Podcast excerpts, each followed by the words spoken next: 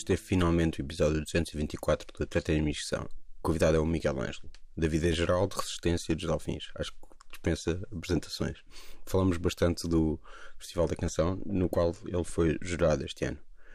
Como sempre, não se esqueçam de subscrever o podcast no iTunes, onde pode deixar estrelas e críticas e o partilharem com aqueles que mais gostam, nem se tornarem patrões no Patreon. E é isto.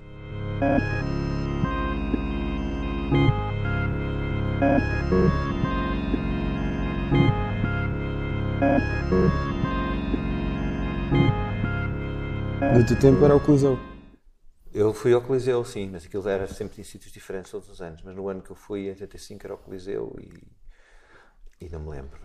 E estavas também um bocado a lixar-te para, para afinações e coisas assim. Estavas bêbado? Eu acho que tínhamos ido jantar, a Fundação Atlântica levou-nos ao Gambrinos. Sim. Eu, Eu tinha ouvido essa história, não tinha percebido, era que era imediatamente antes do festival. Foi. Ah, ok. Foi, e, e- e nós, depois foi giro, porque estava uma manifestação à porta de sindicalistas do Sindicato dos Músicos a refilar, porque foi o primeiro ano, acho eu, em que se fez o festival sem orquestra no fosso, Ok. com playback instrumental. Sim, sim, sim. Depois, mais tarde, acho que nos anos 90, voltou a haver orquestra em alguns, mas daqueles anos não. Então havia mesmo aquele pessoal com aquelas tabletas à americana, assim em círculo, a dar uma volta em frente à- às portas do Coliseu.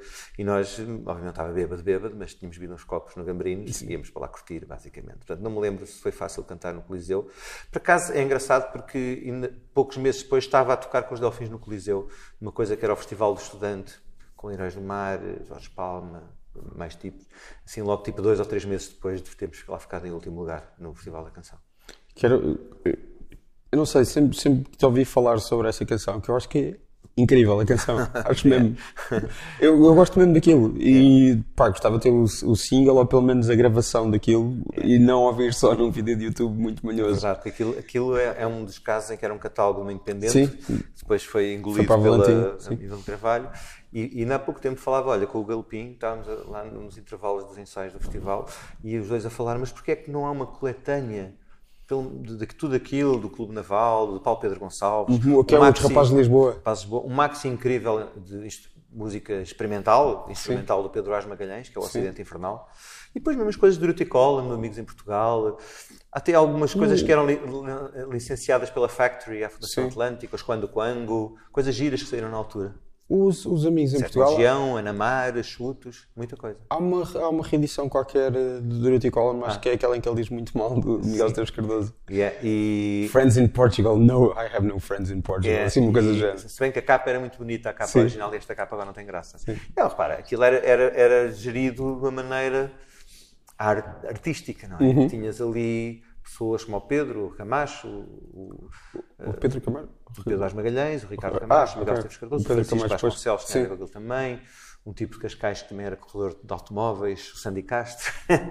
e eram amigos e fi- quiseram fazer uma indie, uma editora independente, e fizeram bem. Eh, Agora, a parte preocupação de gestão económica daquilo, claro que não existia.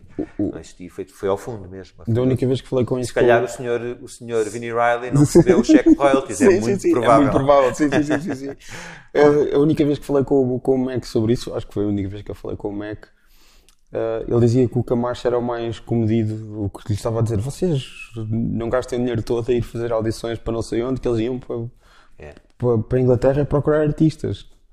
E ele dizer era o que mais coisa. Sim, o Camacho sempre era uma pessoa assim mais reservada. Também Sim. tinha a sua, a sua cura no palco, não é? Sim. Camacho, uma vez vi o Camacho a tocar guitarra elétrica no palco como se fosse um guitar hero mesmo. E, mas pessoalmente era, era uma pessoa, era um médico e tal, era uma pessoa um bocadinho diferente e era um bocadinho mais, Sim, sim. mais calmo. Eu lembro do Camacho, não me vou esquecer, uma das festas que Valente Carvalho fez, onde havia uma salinha, que era a Fundação Atlântica, no edifício da Cruz dos Paiais, que era um, um palacete na indústria discográfica. Mas em Passo de Arcos? Não. Eh, não, não, ali em Santos. Ok. Era um palacete em Santos, onde eram as instalações da ah, Maria ok. Carvalho, quando Mas se juntou com a EMI. Ok, e o estúdio sempre foi... Passo de Arcos, Passo de sim. Arcos, sim. Ok. Mas eu lembro de ver na salinha da Fundação Atlântico, que estavam lá os lançamentos, onde estava o Glória do Sétima Legião, Ana Mar, o Luís Madureira.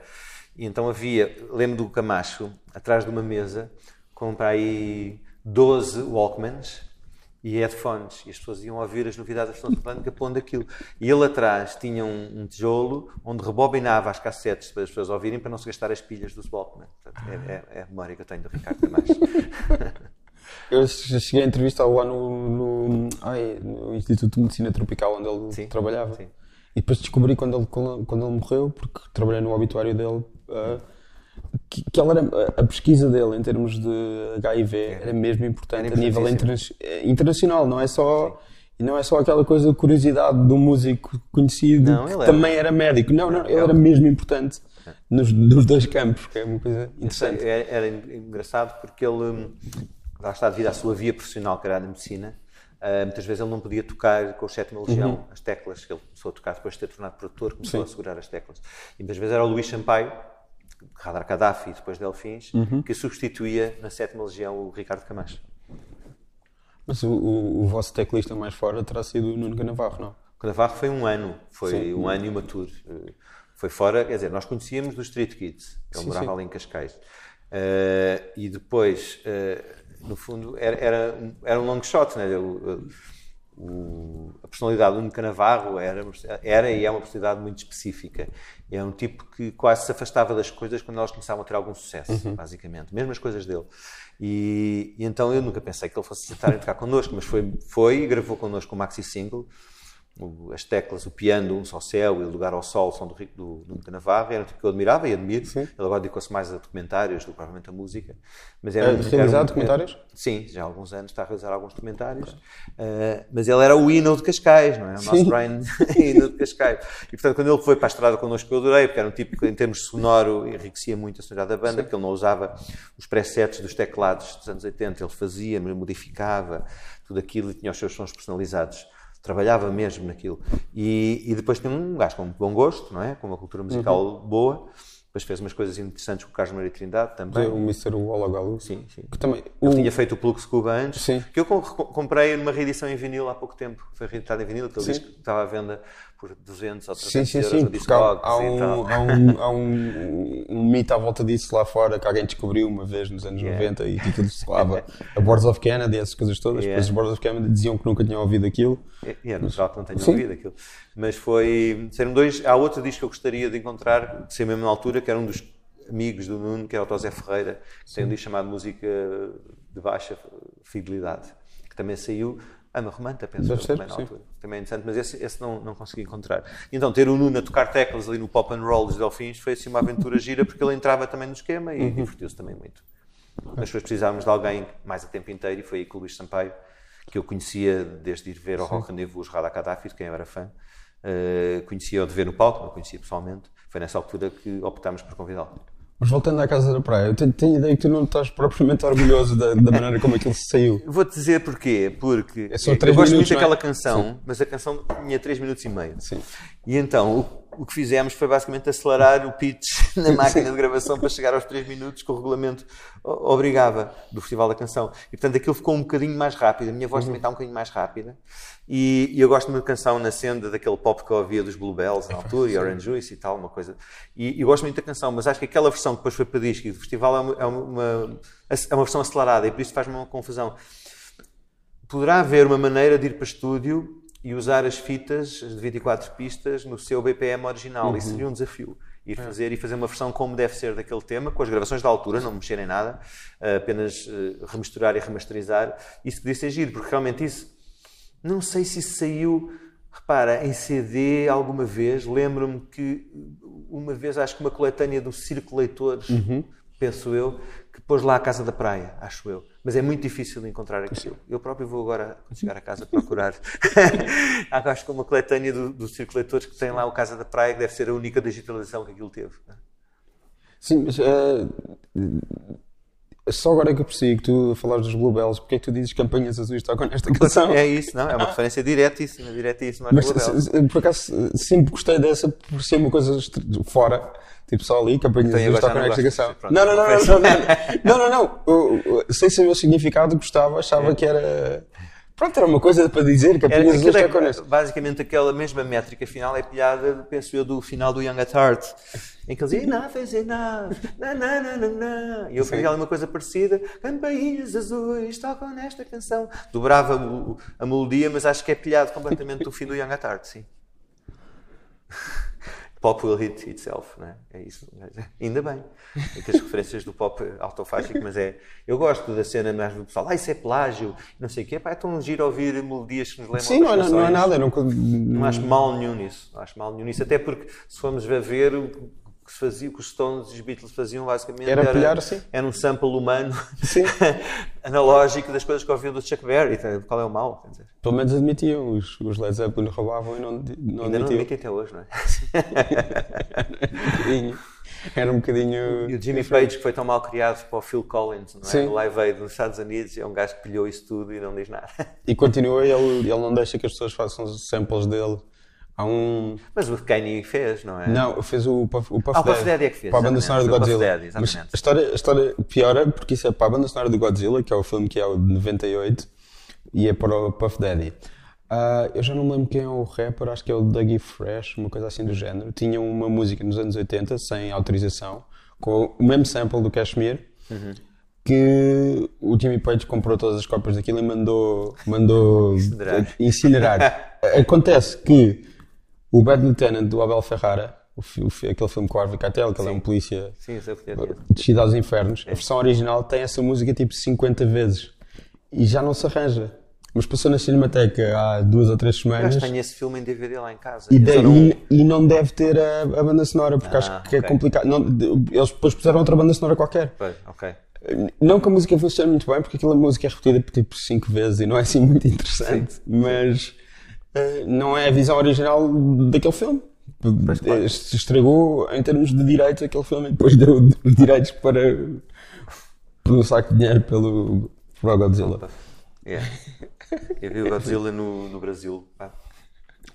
No, no Rio de Janeiro, estava lá com os Delfins a gravar o Saber Amar e fui depois de estar na praia com o Luís Sampaio e de, costas viradas para o mar, porque o sol está do outro lado lá no Rio, um gajo está de costas e passam os miúdos. E, e- então o nosso hotel era em frente e acho que estava alguém no terraço, não sei se era a Dora ou o Emanuel Ramalho, o baterista, e nós fizemos assim a dizer adeus para eles e o miúdo das caipirinhas pensou que estávamos a chamar e trouxe-nos duas caipirinhas. E nós depois dos caipirinhas entramos no cinema e fomos ver o Godzilla lá, onde encontramos toda a malta a beber cerveja e a comer cachorros quentes. Dentro do cinema? Dentro do cinema. E depois no fim, não me esqueço, naquela imagem, acho que é dentro do Madison Square Garden, em que se vê os ovos deixados pelo Sim. Godzilla e há um que quebra um bocadinho e eu, os miúdos todos, oba, oba, tem Godzilla 2, tem Godzilla 2. é a memória que eu tenho do Godzilla. Vi no Teatro Cine Ferreira da Silva em Torres Vedras, que agora é só Teatro Cine Torres Vedras. Que dá, faz concertos, não é? Faz espetáculos. concertos, faz. Yeah. Já deves ter atuado lá. Acho que sim, agora falaste sim. Yeah. Já fiz, eu comecei em 2002 Sim. a fazer turnés em teatros Sim.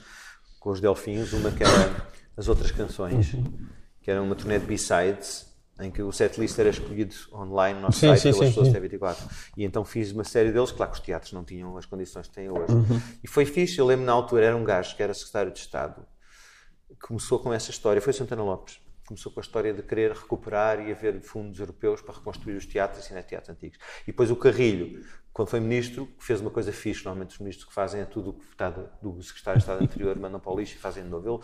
Ele aí teve a lucidez, se calhar poucas, outras poucas vezes a sua vida, mas teve a lucidez de não deitar fora o projeto de Santana Lopes e de realmente levar aquilo a um porto ainda melhor. E hoje temos uma rede de teatros fantástica. Sim, sim, sim. pá. Esse, esse aí era antes da. Eu acho que eles não faziam lá concertos quando, quando funcionava como cinema. Isto era miúdo. Pois, nem tinha condições, Só- nem para a própria. Sim, sim. Eu sei porque nesse turnê das outras canções Uhum. de Delfins em 2002, salvo erro, eh, nós levávamos o PA. Nós andávamos com o mini PA Sim, que sim, tínhamos comprado e, e levávamos o PA e os técnicos para qualquer lado e montávamos aquilo. Isso sempre foi uma coisa que, que vocês fizeram. Isto, vol- voltando ao, ao caso da praia, já, já havia essa vontade de fazer uma coisa eh, que fosse quase maior do que a vida. Tipo, sempre me pareceu uma ambição grande tua. Eu li uma entrevista tua em que tu dizias que ah, era uma coisa. Era uma, um, um, já não me lembro qual era a palavra que usávamos, é qualquer coisa épico, mas estavas a falar um bocado quando eras miúdo, tinhas mais essa, essa coisa, mas depois estavas a falar de saber amar, também já estou a ouvir dizer o quanto é que custou saber amar. Nem foi épico. pá. é, é uma ambição bastante grande e, Ah, é quando podes dar ao luxo, maior do que Sim. tudo. eh, quando podes dar ao luxo esticar a corda, não é? Desde que não seja por razões fúteis, não, o que fizemos com Saber Amar em termos de gravação e depois em termos de turnê também, onde nós quisemos levar o mesmo PA e cenário que tínhamos no Coliseu de Lisboa para o país inteiro e, e os dois geradores e 36 pessoas na estrada, pode parecer, ah, isto é para... Não, era porque realmente na altura as nossas plateias tinham 20 e tal mil pessoas. Sim, Estava no estado de Famalicão e estavam lá 24 mil pessoas. Acho que tinha que levar um espetáculo à altura do público. E era mais nisso. E às vezes gastávamos e gastava-se muito dinheiro, que também é recuperado, parte dele, porque a indústria, quer ao vivo, quer de venda de discos, compensava, não é? Mas gastava-se realmente muito dinheiro. E eu não sei, não é só uma coisa épica de ser maior que a vida. Eu acho Sim, que sim, não, e, também- e isto, isto podia- parecer que era megalómano ou pejorativo. Não, nota-se que há uma missão de fazer uma coisa épica, grande, Grande. que se- seja chegar grandiosa. pessoas da melhor maneira. Ou seja, pronto. nós temos de ter ganho muito dinheiro na Saber Amar a fazer um espetáculo banal Sim. e se calhar ganhávamos 5 vezes mais o cachê cada um. Mas a opção foi fazer uma coisa grandiosa para chegar àquelas pessoas daquela maneira. Por dizer, porquê só fazer um espetáculo daquela maneira em Lisboa e Porto? O resto do país não, tem, não pode ver, porquê? não é? E portanto a ideia é um- era, era um bocadinho assim. Toda a carreira, desde o princípio, desde o estúdio Um Só Céu, desde o Lotus Bar, era conseguir criar condições para chegar a- ao maior número de pessoas nas melhores condições. Mas aí- aí também já estou a ouvir dizer que, que a tua relação com o Festival da Canção, que tu viste até 75, Foi aquele, sim, foi, foi- aquele sim, que, que não há. Que não há, que eu já perguntei ao Galpim, não há. E ao, e ao Madail não há. Só há vídeos do, do Duarte Mendes que o ganha com a vencedor. madrugada, não é? Mas há o Fernando é- Girão lá, o Jorge Palma. Sim, sim, e tal. mas é Cunhas, não é? Ele era capitão de Abril, obviamente. Tinha- Abril. é- Era, foi simbólico. É só é? Cunhas. Tem música, era a Boca do Lobo, que era muito fixe, que eu lembro. Que é do lembro Sérgio Godinho. é, Sérgio Godinho. A Carlos- Boca do Carlos- Lobo, a mordena nuca do povo. Começava, andam por aí os restos do passado, andam por aí os tachos. Era, não, não, não, era giro. Era. Mas Carlos Carv- Carvalhal, não é? O, o intérprete. já nem me lembro. A música é do Sérgio Godinho. É Sérgio Godinho, o deve o mesmo nome. Sei, lembro disso, lembro-me que depois também depois foi chato todas as músicas serem muito politizadas, não é? Extremamente. Então, a do, a do, a do- do Jorge Palma com o Fernando Girão é o pecado do capital. E já para não dizer que o GAC, o GAC foi com o alerta que, que Alerta, uma exatamente. das frases, fantástico. uma das últimas frases é democracia popular e ditadura proletária, pois claro. Grande refrão. Mas depois houve, houve ganhou o, o Portugal, eh, foi a razão porque um dia morreu o meu irmão, não é? Dos amigos, cantaram Portugal no coração. Eh, e depois houve um que foi o Carlos do Carmo, que cantou todas as músicas, não é? Sim, sim, sim, sim, sim. E depois, se reparares, a partir disso torna-se uma coisa super. eh, outra vez de encontrar a música mais ligeira, não é? Mais popular. Mas tornou-se, a partir daí, acho que começou a decair, a decair bastante, não é? Mas mesmo assim, tu tinhas um, um, um fascínio, mesmo antes de ires ao Festival da Canção, pelo Festival da Canção. Pelo, o, o, o Vento Mudou não é, tipo Vento das, Mudou. não é da- das primeiras coisas que vocês gravam? Sim. É, eu tinha mais um fascínio pelo Vento Mudou Ok. e pela interpretação do Eduardo Nascimento do que Sim, realmente que- do festival, Que é? depois regravaste com o próprio, não é? Gravei com o próprio. Eu tinha fascínio por aquela canção que tinha. Porque o meu, meu tio, padrinho, tinha lá muitos discos dos anos 60, singles, EPs, e tinha o fascínio dessa canção. E os Delfins gravaram como primeiro tema o B-side do single e o A-side do 12 polegadas, tinha uma, uma versão grande de dança. Eh, E eu gostava mesmo era dessa canção. Não, Ok. não- Claro que via o festival como via todas as pessoas naquela altura, porque as pessoas faziam. Sentavam-se com uma, um- uma folha a dar pontos a ver quem é que acertava no vencedor. E, e- e vi, mas não era. Há, obviamente, desde. de- não era a música que eu ouvia, nunca ouvia Sim. aquela música. né? Eu ouvia rock sinfónico quando era puto, e depois pop, glam pop, e depois punk e, e new wave. E, tá, portanto, nunca ouvi aquela música. Mas gostava de estar ali sentado com os meus pais a ver aquilo, era um serão familiar. Agora, o meu fascínio era mesmo que o vento mudou. Claro que a Desfolhada é uma grande canção, mas que na altura não apreciava. Claro que aquelas músicas da Madalena Iglesias são muito saborosas hoje em dia, mas na altura também não era aquilo que eu queria ouvir, não é? Aliás, o pessoal todo noutra. E portanto, começou-se a achar aquele, o tal nacional cancionismo, aquela música que depois veio piorando, não é? Até ao Pimba entrar lá, que- era um, pronto, era a decadência total, não é? E, e é, é engraçado porque eu tive participação depois como autor em 94 eh, e depois outra vez há pouco tempo, o ano passado, há dois, há Sim, dois sim, anos. sim. E, e lembro-me que, mesmo em, eu fico sempre em último, claro, ou penúltimo. Eh, lembro, lembro da Rosa Lobato Faria que ganhou pai, com uma Sim. coisa chamada chocolate e baunilha, ou baunilha, baunilha e chocolate, com, com o tó A, a Tó Cruz? Tó Cruz. Tó Cruz. Foi ali no Tivoli. E lembro dela vir nos ensaios elogiar a minha canção e dizer: Oh filho, esquece lá isso. Adoro a tua canção, é muito telúrica, é linda, é muito onírica. Porque aquilo tinha uma canção que tinha a ver com os Açores e com a magia dos Açores. Aliás, quem cantava era uma miúda que era apresentadora, locutora continuidade na RTP Açores e que desafinou muito também nessa noite, mas ela cantava bem. Mas é isso, eu acho que eu acho E que é o há primeiro qualquer- homem de saias acontece aí, hein? É? O nosso guitarrista, o guitarrista que foi com a banda foi de saias, era o Miguel Cardona, que depois faria Goldfinger. Sim. Acho que é o primeiro homem de saias no Festival da Canção. É, isso é um feito. Mas, e, e, eu, disse, e eu, eu sempre achava uma estupidez, porque tu ligava-me da televisão, dois em dois anos, da RTP, a dizer, pá, queremos que faças uma canção. E eu disse sempre que não. E a Sandra disse que sim, mas eu dizia, porque este ano vai ser diferente. Era o que o pessoal dizia, não, este ano já convidámos o Carlos T e o Jorge Palma e o não sei o quê, vai ser diferente. E eu dizia sempre que não. E houve um ano que aceitei, pronto, e fui ao festival e não era nem o Carlos T, nem o Jorge Palma, eu estava lá, era a malta do costume. É? A Rosa Lobato Faria, que, era, que já tinha algum nível, é? mas depois coisas piores.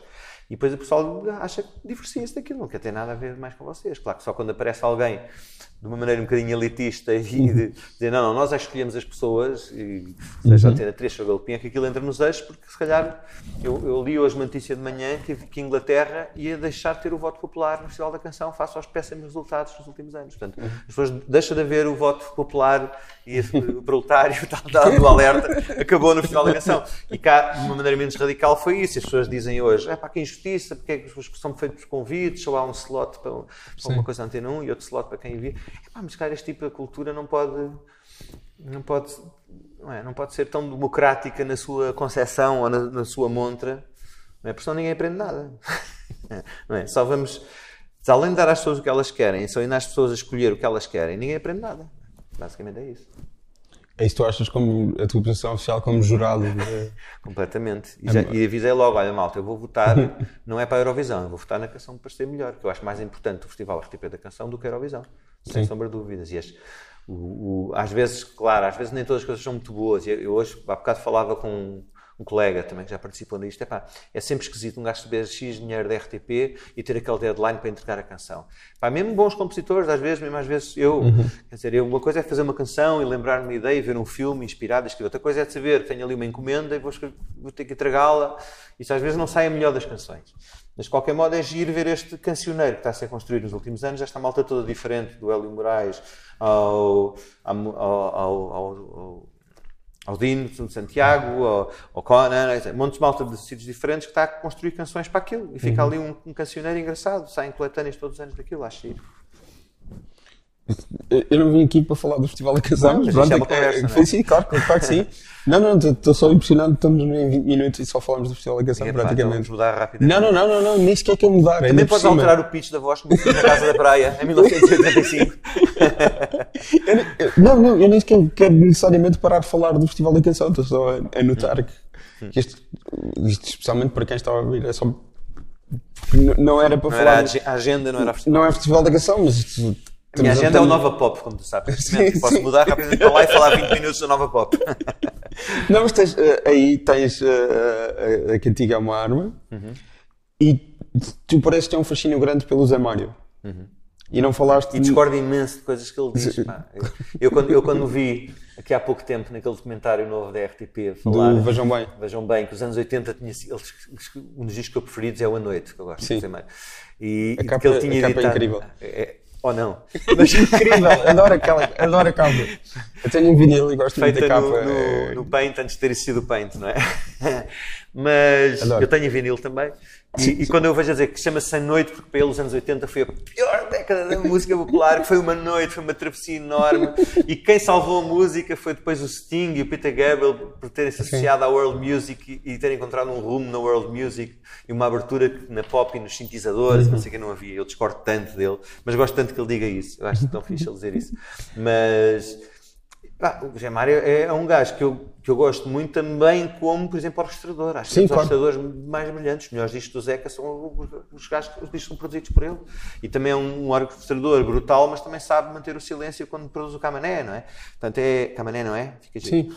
Mas, e portanto, sim, eu, eu, essa canção do Cantiga é uma arma é, um- é também uma apropriação, obviamente, Mas é, é, e foi escrita depois de ouvir o José Mário Branco a falar numa, num Sim, almoço sobre o 25 de Abril, na sim, sim. 25 de Abril. em Eu já, ele- ele- já te ouvi a descrever Pronto, isso. então, sim, sim, mas, mas podes continuar, é rápido, é aquela coisa de pedirem ao gajo, pá, estamos na altura da crise e da, da pós-troika e tal, porque é que não escreves mais umas canções? "Eu já escrevi, estão lá atrás, pá, estas canções disparam para trás, estão, estão lá atrás e têm o seu valor e não vais pedir ao Bob Dylan para escrever canções de, de protesto outra vez, embora os tempos estejam a mudar mais que nunca. E, portanto, acho- acho- escrevia de- dessa maneira, mas também naquela sátira à canção pop, como é que ela pode ser uma arma nos dias de hoje, não é? Já ninguém liga, é mais uma arma, um tweet, na realidade, do que uma canção pop. E tu, tu tens um excelente tweet recente do. do eh, Eu estou muito pouco no Twitter, é muito pouco. não, não, é mas raro. foi um, um, um excelente uso de Twitter quando se anunciou a reunião para concertos dos Delfins. É melhor do que regresso. Sim, reunião para reunião concertos. para concertos, é isso mesmo que se trata, é verdade. reunião para concertos dos Delfins. Eh, que, tu, que tu não ias fazer comentários, a única coisa que ias dizer é que tentaste cantar o Sou como um Rio no, E é em karaoke e, e ficaste em último lugar. Ou... Sim, perdi, perdi, foi no SingStar, no, na passagem de ano, e, e o gajo cantava aquilo mais próximo do original do que eu. O que também se explica, não é? Não sei qual é o algoritmo do SingStar da Sony, mas é, se calhar o que vão ver já não é as canções que vão ouvir as pessoas com estes cinco concertos de Delfins, não vai ser exatamente aquilo que já tem na sua memória. é? Vai ser uma Sim, coisa sim. um bocadinho diferente. E ainda bem, não é? Não vai ser tão radical como o Dylan, não vou mudar, obviamente, as melodias da Baía de Cascais e a métrica e o phrasing. Mas claro que as coisas mudam e o tipo anda aqui. Eu não parei de cantar, não é? E essas canções de Delfins, muitas delas estão no meu set a solo. E cantas, portanto, cantas de maneira diferente. Ah, e, mas é verdade, é incrível como um gajo. O, o intérprete original do tema perde, isto ia ser um, um clickbait qualquer, perde na sua própria canção. pá. Isso, isso quer dizer muita coisa. Isso quer dizer muita coisa. Voltando à, à questão do investir em concertos, há um concerto da Baía de Cascais que está no. Acho que passou na SIC e depois foi lançado em DVD e está, na, está no YouTube. Sim. Vocês chegam de barco. Yeah. Com, o com o Vejam Bem, por falar em Vejam Bem, com a versão de Vejam Bem que tínhamos feito com, com o, o Rui da Silva, na altura assinava Dr. J, com o Rui da Silva, para o disco do Fiz da Madrugada, em, em- no PA, e nós com o foco do barco a aproximarmos, aquilo casou muito bem. E foi fixe, porque estávamos no Clube Naval onde tínhamos jantado e tínhamos que ir à Bahia, era o caminho mais rápido, estava uma multidão que não podias passar por ali, não é? E tinhas o Rui Fadigas, que é um gajo que não sabe nadar, que não queria ir naquele, no bote, que ainda podia acabar mal aquela entrada em palco, o afogamento do, um do- dos membros de Delfins. Mas foi, foi, foi, essas ideias são fixes e, e fica na memória quem lá estava grande. Essa imagem nos vê nos ecrãs a aproximar num barco. Não, e foi mesmo tipo a Normandia. Nós chegamos, a, aquilo entra assim pela areia, isto é o. Pessoas Sim, sim, sim. barulho do podcast, entra assim a derrapar e nós temos logo os roadies que na areia estão as guitarras com os emissores, o microfone com o emissor e nós subimos a escada e entramos no palco logo direto. Foi incrível, realmente. E, e também mesmo tu tens tipo várias mudas de roupa, de roupa ou de acessórios e de. Sim, sim. havia esse cuidado pop, não é? Do- do- Sim. era- havia a parte da imagem, nós na altura não havia ecrãs grandes como há hoje, tínhamos aquelas coisas chamadas video walls, que eram Sim, sim, sim, sim, sim. enviados para fazer depois uma imagem grande. Tínhamos vários, tínhamos sempre um cuidado grande em oferecer uma imagética pop que, que tivesse a ver com a estética do grupo e com o que as canções diziam e com as personagens também que as canções e que os discos de Delfins tinham criado ao longo dos tempos. Mas isso volta a essa coisa do investimento no, no ao vivo. Sim. E é- estes cinco espetáculos, posso dizer, eu posso dizer, por exemplo, se, tudo correr bem, o espetáculo do Rock in Rio vai ter uma vertente muito, muito específica que não vai acontecer nos outros, muito fora e muito para a frente, porque é aí que a gente quer estar agora. Na altura, como disse, fazemos as coisas, só existiam video walls, agora já existe muito mais do que isso. Não é? Então, os barcos de borracha também dá para, podem passar pela parte da Bela Vista. Falando, seria muito a Rammstein, não é? Ter um barco borracha por cima das pessoas aí a levar-nos até ao palco. Não, mas eh, essa pergunta do, do Zé Mário, quando tu falaste dos teus gostos e como evoluíram, onde é que entra essa parte da música portuguesa? Também falaste do Zeca. Entra porque é assim, eu, eu alguns os discos que comprei de música portuguesa quando andava a ouvir punk e new wave foram, por exemplo, o Bambu do Ronquião, Sim. eh, de flautas. O, foi o meu primeiro disco. O segundo disco de música portuguesa foi o Canto da Boca do Sérgio Godinho, por exemplo, e depois o José Mário e depois o Fausto, por este rio acima. E, e, e assim, eu achei, achava curioso que os meus amigos ouvíamos em casa um disco dos Birthday Party com a Lydia Lunch e a seguir ouvíamos o José Mário Branco. Desculpa, ouvíamos o Nick Cave. Não, o Fausto. De chegar lá. de chegar lá. e entrava um puto que estava a ter explicações de matemática lá na sala, ficava para nós, que seria mais tarde o guitarrista dos OIOI. Portanto, aquilo é uma história engraçada. Mas era como é que isso convivia, não é? E eu acho que, repara, o exquisite de, do Fausto, do, do, especialmente do Por Rio Acima, o exquisite do Zé Mário, das suas orquestrações, uh, a métrica Uh, pré-rap do, do, do, Sérgio Godinho, o cuidado da língua, era alguma coisa que para nós interessava muito, para mim interessava muito, porque eu sempre ouvi música anglo-saxónica, a maior parte, uhum. 80% que ouvi era anglo-saxónico, mas queria fazer em português algo que pudesse competir com aquilo. E portanto, esses eram mestres, digamos, quer na palavra, quer na orquestração, quer um bocadinho na estética, até na postura. Que eu concordasse ou não com ela politicamente, concordava com ela artisticamente, que era mais importante, não é? Mas não concordavas politicamente com a maior parte do que era não, dito? Não, não, nem toda. Também não, eu tinha levado com o prec na cabeça e com aquelas músicas todas na altura, nem pensar. Eu estava numa mais pós-moderna, como é óbvio, na altura, como qualquer jovem da minha idade, não é? E, e, e pronto, não que isso lá está. Eu tinha os discos, também não, não, não, tinha nenhum preconceito, nem me impedia de ouvir discos de esquerda ou de direita. Eu ouvia música que gostava. Tanto ouvia, tinha no Turntable o Zé Mário Branco, como no livro Coffee Table as fotografias da Leni Riefenstahl. Portanto, a minha meu ponto de vista, e hoje em dia numa, numa, numa altura mais politicamente correta em relação a isso, que é mais difícil uma banda ter um disco chamado Killing an Arab ou qualquer coisa uhum. do género, uh, continuo com a mesma postura, não, não quero saber disso. Para mim, aquele gajo é um grande sacana, mas fez um disco que é do caraças. É? Isso é que é importante. O disco é que fica, esse gajo vai morrer e as sacanices vão com ele para a terra. Mas eh, no sentido da Leni Riefenstahl, ela não estava ativamente a colaborar com os nazis quando tu estavas a ler aquela fotografia, está, lá mais no passado. Claro, não claro. pode. Não, e, e, mesmo se tu vais ver os filmes dela, do, Sim. que tem a ver, o Triunfo da Vontade. Da Vontade, claro, mas o meu preferido até é o dos Jogos Olímpicos, okay. quase tu vais ver aquilo é uma estética maravilhosa, como era o construtivismo russo, a arquitetura do, do construtivismo russo é fabulosa, as linhas daquilo, a Bauhaus, quer dizer, é, é tão superior o design, a arte, o cinema, do, do, que a política e a política de interesses, que é a maior parte do que acontece. Quando se fala da política, estamos a falar da política uhum. de interesse, infelizmente. E, portanto, a, a, acaba por ser muito superior, portanto, eu não tenho em conta Pronto, se for um gajo, for um assassino, mesmo, pá, o Charles Manson gravou lá uma canção com o baterista dos Beach Boys que é fixe, o Cease to Exist, que depois foi. Yeah, o Look, look at Your Game Girl. Portanto, quer dizer, eu não vou ser tão limitado por isso para não poder usufruir daquela obra, se ela me dá prazer estético, de audição, de visual, o que for. E, portanto, isto são discussões que há muitos amigos meus que não concordam nada. Dizer, a partir do momento que sei que aquele gajo é um sacana, nunca mais vou ver o House of Cards, não é? por amor de Deus, pá, sejam um bocadinho mais adultos que isso. Eu acho que contribuir ativamente para a carreira dessas pessoas florescer é, é, é, que é o mais complicado. Se está lá no passado é mais fácil. Sim, sim, sim, sim, claro. Pelo menos para mim. Sim, agora, mesmo assim, o problema é que há coisas que estão no passado, não é? Quando o gajo do House of Cards é despedido, o problema foi uma coisa que aconteceu em 1980 e tal, umas festas. Houve mais acusadores. Mais houve mais acusadores. Pronto, mas, mas foi no passado, quando a sociedade vivia com outras regras, entre aspas, não é? Hum, não sei, acho que. Pronto, o é mesmo um caso crónico. Não é? A quantidade de acusadores dele que morreram misteriosamente é bizarra. São isso... pai quatro. Sim, mas isso foi ultimamente com aquele. Sim. Mas ele faz aqueles vídeos à lareira por cima, quase. É, é, é, é, é muito bom. É, é, assustador, os vídeos são assustadores. Eu vejo. Eu, vejo.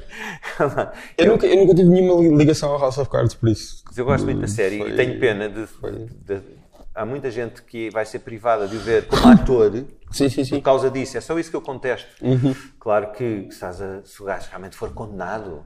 Sim tudo bem, a sociedade tem maneiras de, de castigar as pessoas dessa sim, maneira. Sim, sim. Ele mas... pode ser preso e, passado 5 anos, pode vir da prisão e fazer uma nova série de House mas, of Cards. Mas as, é? as testemunhas morrerem. É estigma. As testemunhas morrerem é, é, é, uma coisa estranha. Digo, digo ah, só isso. As pessoas morrem todos os dias. Especialmente quando vão testemunhar contra ele, sim. Epá, é coisa mesmo de. É estranho, é, realmente é estranho, mas eh, quer dizer, sim, achas que ele já entrou na personagem, já é o não Frank, sei, ele, ele já pode... não é o Frank Underwood e já não é. Ele, ele ele pode não ter nada a ver com as mortes deles também. Mas é bizarro. São quatro pessoas ligadas ao caso. Eu acho que não são testemunhas diretas, acho que três são tipo. Duas são, são pessoas que o acusavam Sim, mesmo e duas são pessoas que dizem que ele fez. Já não sei, já não sei. É, mas está a são tipo três é? ou quatro pessoas caso, eles morrem. Daquele tipo do, o Jeffrey do, Epstein. Do, do, Príncipe. Amigo do Príncipe e de toda a gente. E toda a gente. Do é, Trump, do. Esse, esse é ainda mais na sinistro. realidade, também aquele tipo que era um dos braços direitos de Isabel dos Santos também se suicidou. Sim, sim, já sim. tinha tentado em janeiro. É muito estranha essa história. Sim. Ele sabia muito. Sim. Podemos entrar na, na, conspiração. Não, mas essa do Epstein é, é, é tramada. Isso, isso liga ao Kubrick. O Eyes Wide Shut uhum. tem uma notícia uh, no Eyes Wide Shut há aquela rapariga que morre de uma Sim. overdose. Ele diz Sim, que ela, sim. pronto, morreu e não sei. Yeah, yeah, yeah. Uh, é normal, pronto, ela morreu, foi porque pá, estava na droga não sei o quê. E há uma notícia do New York Post uh, que aparece no filme que diz isso tudo. Que diz tipo, ah, ela estava na droga, não sei o quê. Tem um texto que é tipo, uh, morreu. O- Isso é mesmo um jornalista do New York Post que Ok. fez, que foi ele que deu a notícia da morte do Kubrick, depois, que foi logo a seguir. Ou, eu não sei se o filme já tinha saído. Acho que o filme saiu só depois de ele morrer. Só foi? foi, foi, foi. Mas eh, ele deu a notícia da morte do Kubrick e ele deu a notícia da morte do Epstein. Oh. E com e a morte do Kubrick, o texto da morte do Kubrick é muito parecido com o texto que está, na, que está no filme. E do Epstein também é mais ou menos. Pronto, parecido. pá, é assim, há sempre aquela teoria, se calhar Deus existe, não sei, Não, isto- qualquer coisa. Isto claramente pode ser, pode, pode ser uma coincidência gigante e eu até acredito que a cena do Kubrick tenha sido ele dizer olha, o que o Kubrick sabia que estava a morrer. Eu lembro que o Paul Thomas Anderson estava lá tipo como para Sim. se alguma Side coisa man. desse Yeah. mal uh, Yeah, coisa. Ele sabia que não ia durar muito. É muito provável, se ele contrata um jornalista para escrever uma notícia, que lhe tenha dito: Olha, quando for eu a morrer, escreve, a Escreve mesma, tu, escreve a mesma, e a mesma coisa que escreveste no filme, para as pessoas tipo, gozarem. Yeah. Agora, ligar ao Epstein é assim estranho. Não, não, não há certezas sobre nada, estou só a, a dizer isto. Mas, portanto, o interesse em arquitetura vem da Lenia Riefenstahl, é isso que estás a dizer? não? Não, vem, vem, vem que eu queria, tinha que escolher numa idade muito tenra o meu caminho no liceu, ao escolher a área no décimo ano, que é uma altura cedo, para escolher qualquer Sim. coisa, e, e- e, claro que já queria escolher algo que tivesse ligado a uma atividade cultural. E, portanto, entre o jornalismo, que era o que eu podia ter ido, e, a- e as artes, escolhi as artes. Eh, continuei a escrever e a escrever eh, livros e não só e tal. Gosto muito de escrever e podia ter seguido pela parte jornalística, mas depois fascinava muito poder descobrir algo que não estava ao meu alcance, que era a arquitetura. O jornalismo, uma pessoa pensa sempre, às vezes erradamente, "Pá, mas isso está ao meu alcance, eu gosto de escrever e gosto de ler e vou fazer. Agora, a arquitetura, se eu não tiver mesmo um curso disto, eu não vou lá chegar sozinho, não é? E portanto, foi, um bocado, foi uma decisão um bocado estúpida, mas, acho, mas não estou arrependido, porque descobri muito mundo na, na arquitetura e continuo a fazer. E curiosamente, eu estive agora no jantar dos 30 anos do curso, do final do curso, há duas semanas, com os meus colegas arquitetos, continuo a, falar com eles e, e continuo a ter algumas coisas dentro desse meio que poderão acontecer no futuro, que é sempre engraçado. Mas deixei em 92, Mas part- deixei completamente a arquitetura de lado, claro.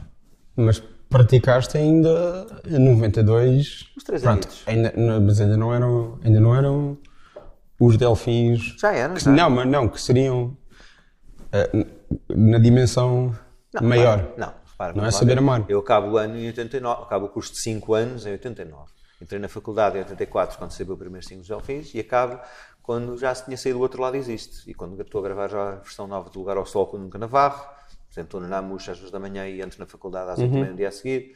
Uhum. Não, mas portanto, praticar, tipo, os delfins ficaram muito maiores depois de teres deixado Sim, a arquitetura. Sim, Sim, não foi não esqueças que eu estou a trabalhar com, claro. com a resistência. E resistência teve muito sucesso em 91, a partir Ah, de ok, 91. sim, sim, sim. Eu estou a trabalhar como arquiteto na Câmara Ok, nessa altura ainda. Ok, é? ok, portanto é, é simultâneo, então, se É. pronto, era só. É, e, portanto, eu estou ali, na faço a Tina Turner com Delfins em Lisboa e estou a trabalhar ainda na, Ok. na arquitetura. Entro às 8 e meia da manhã no dia a seguir ali.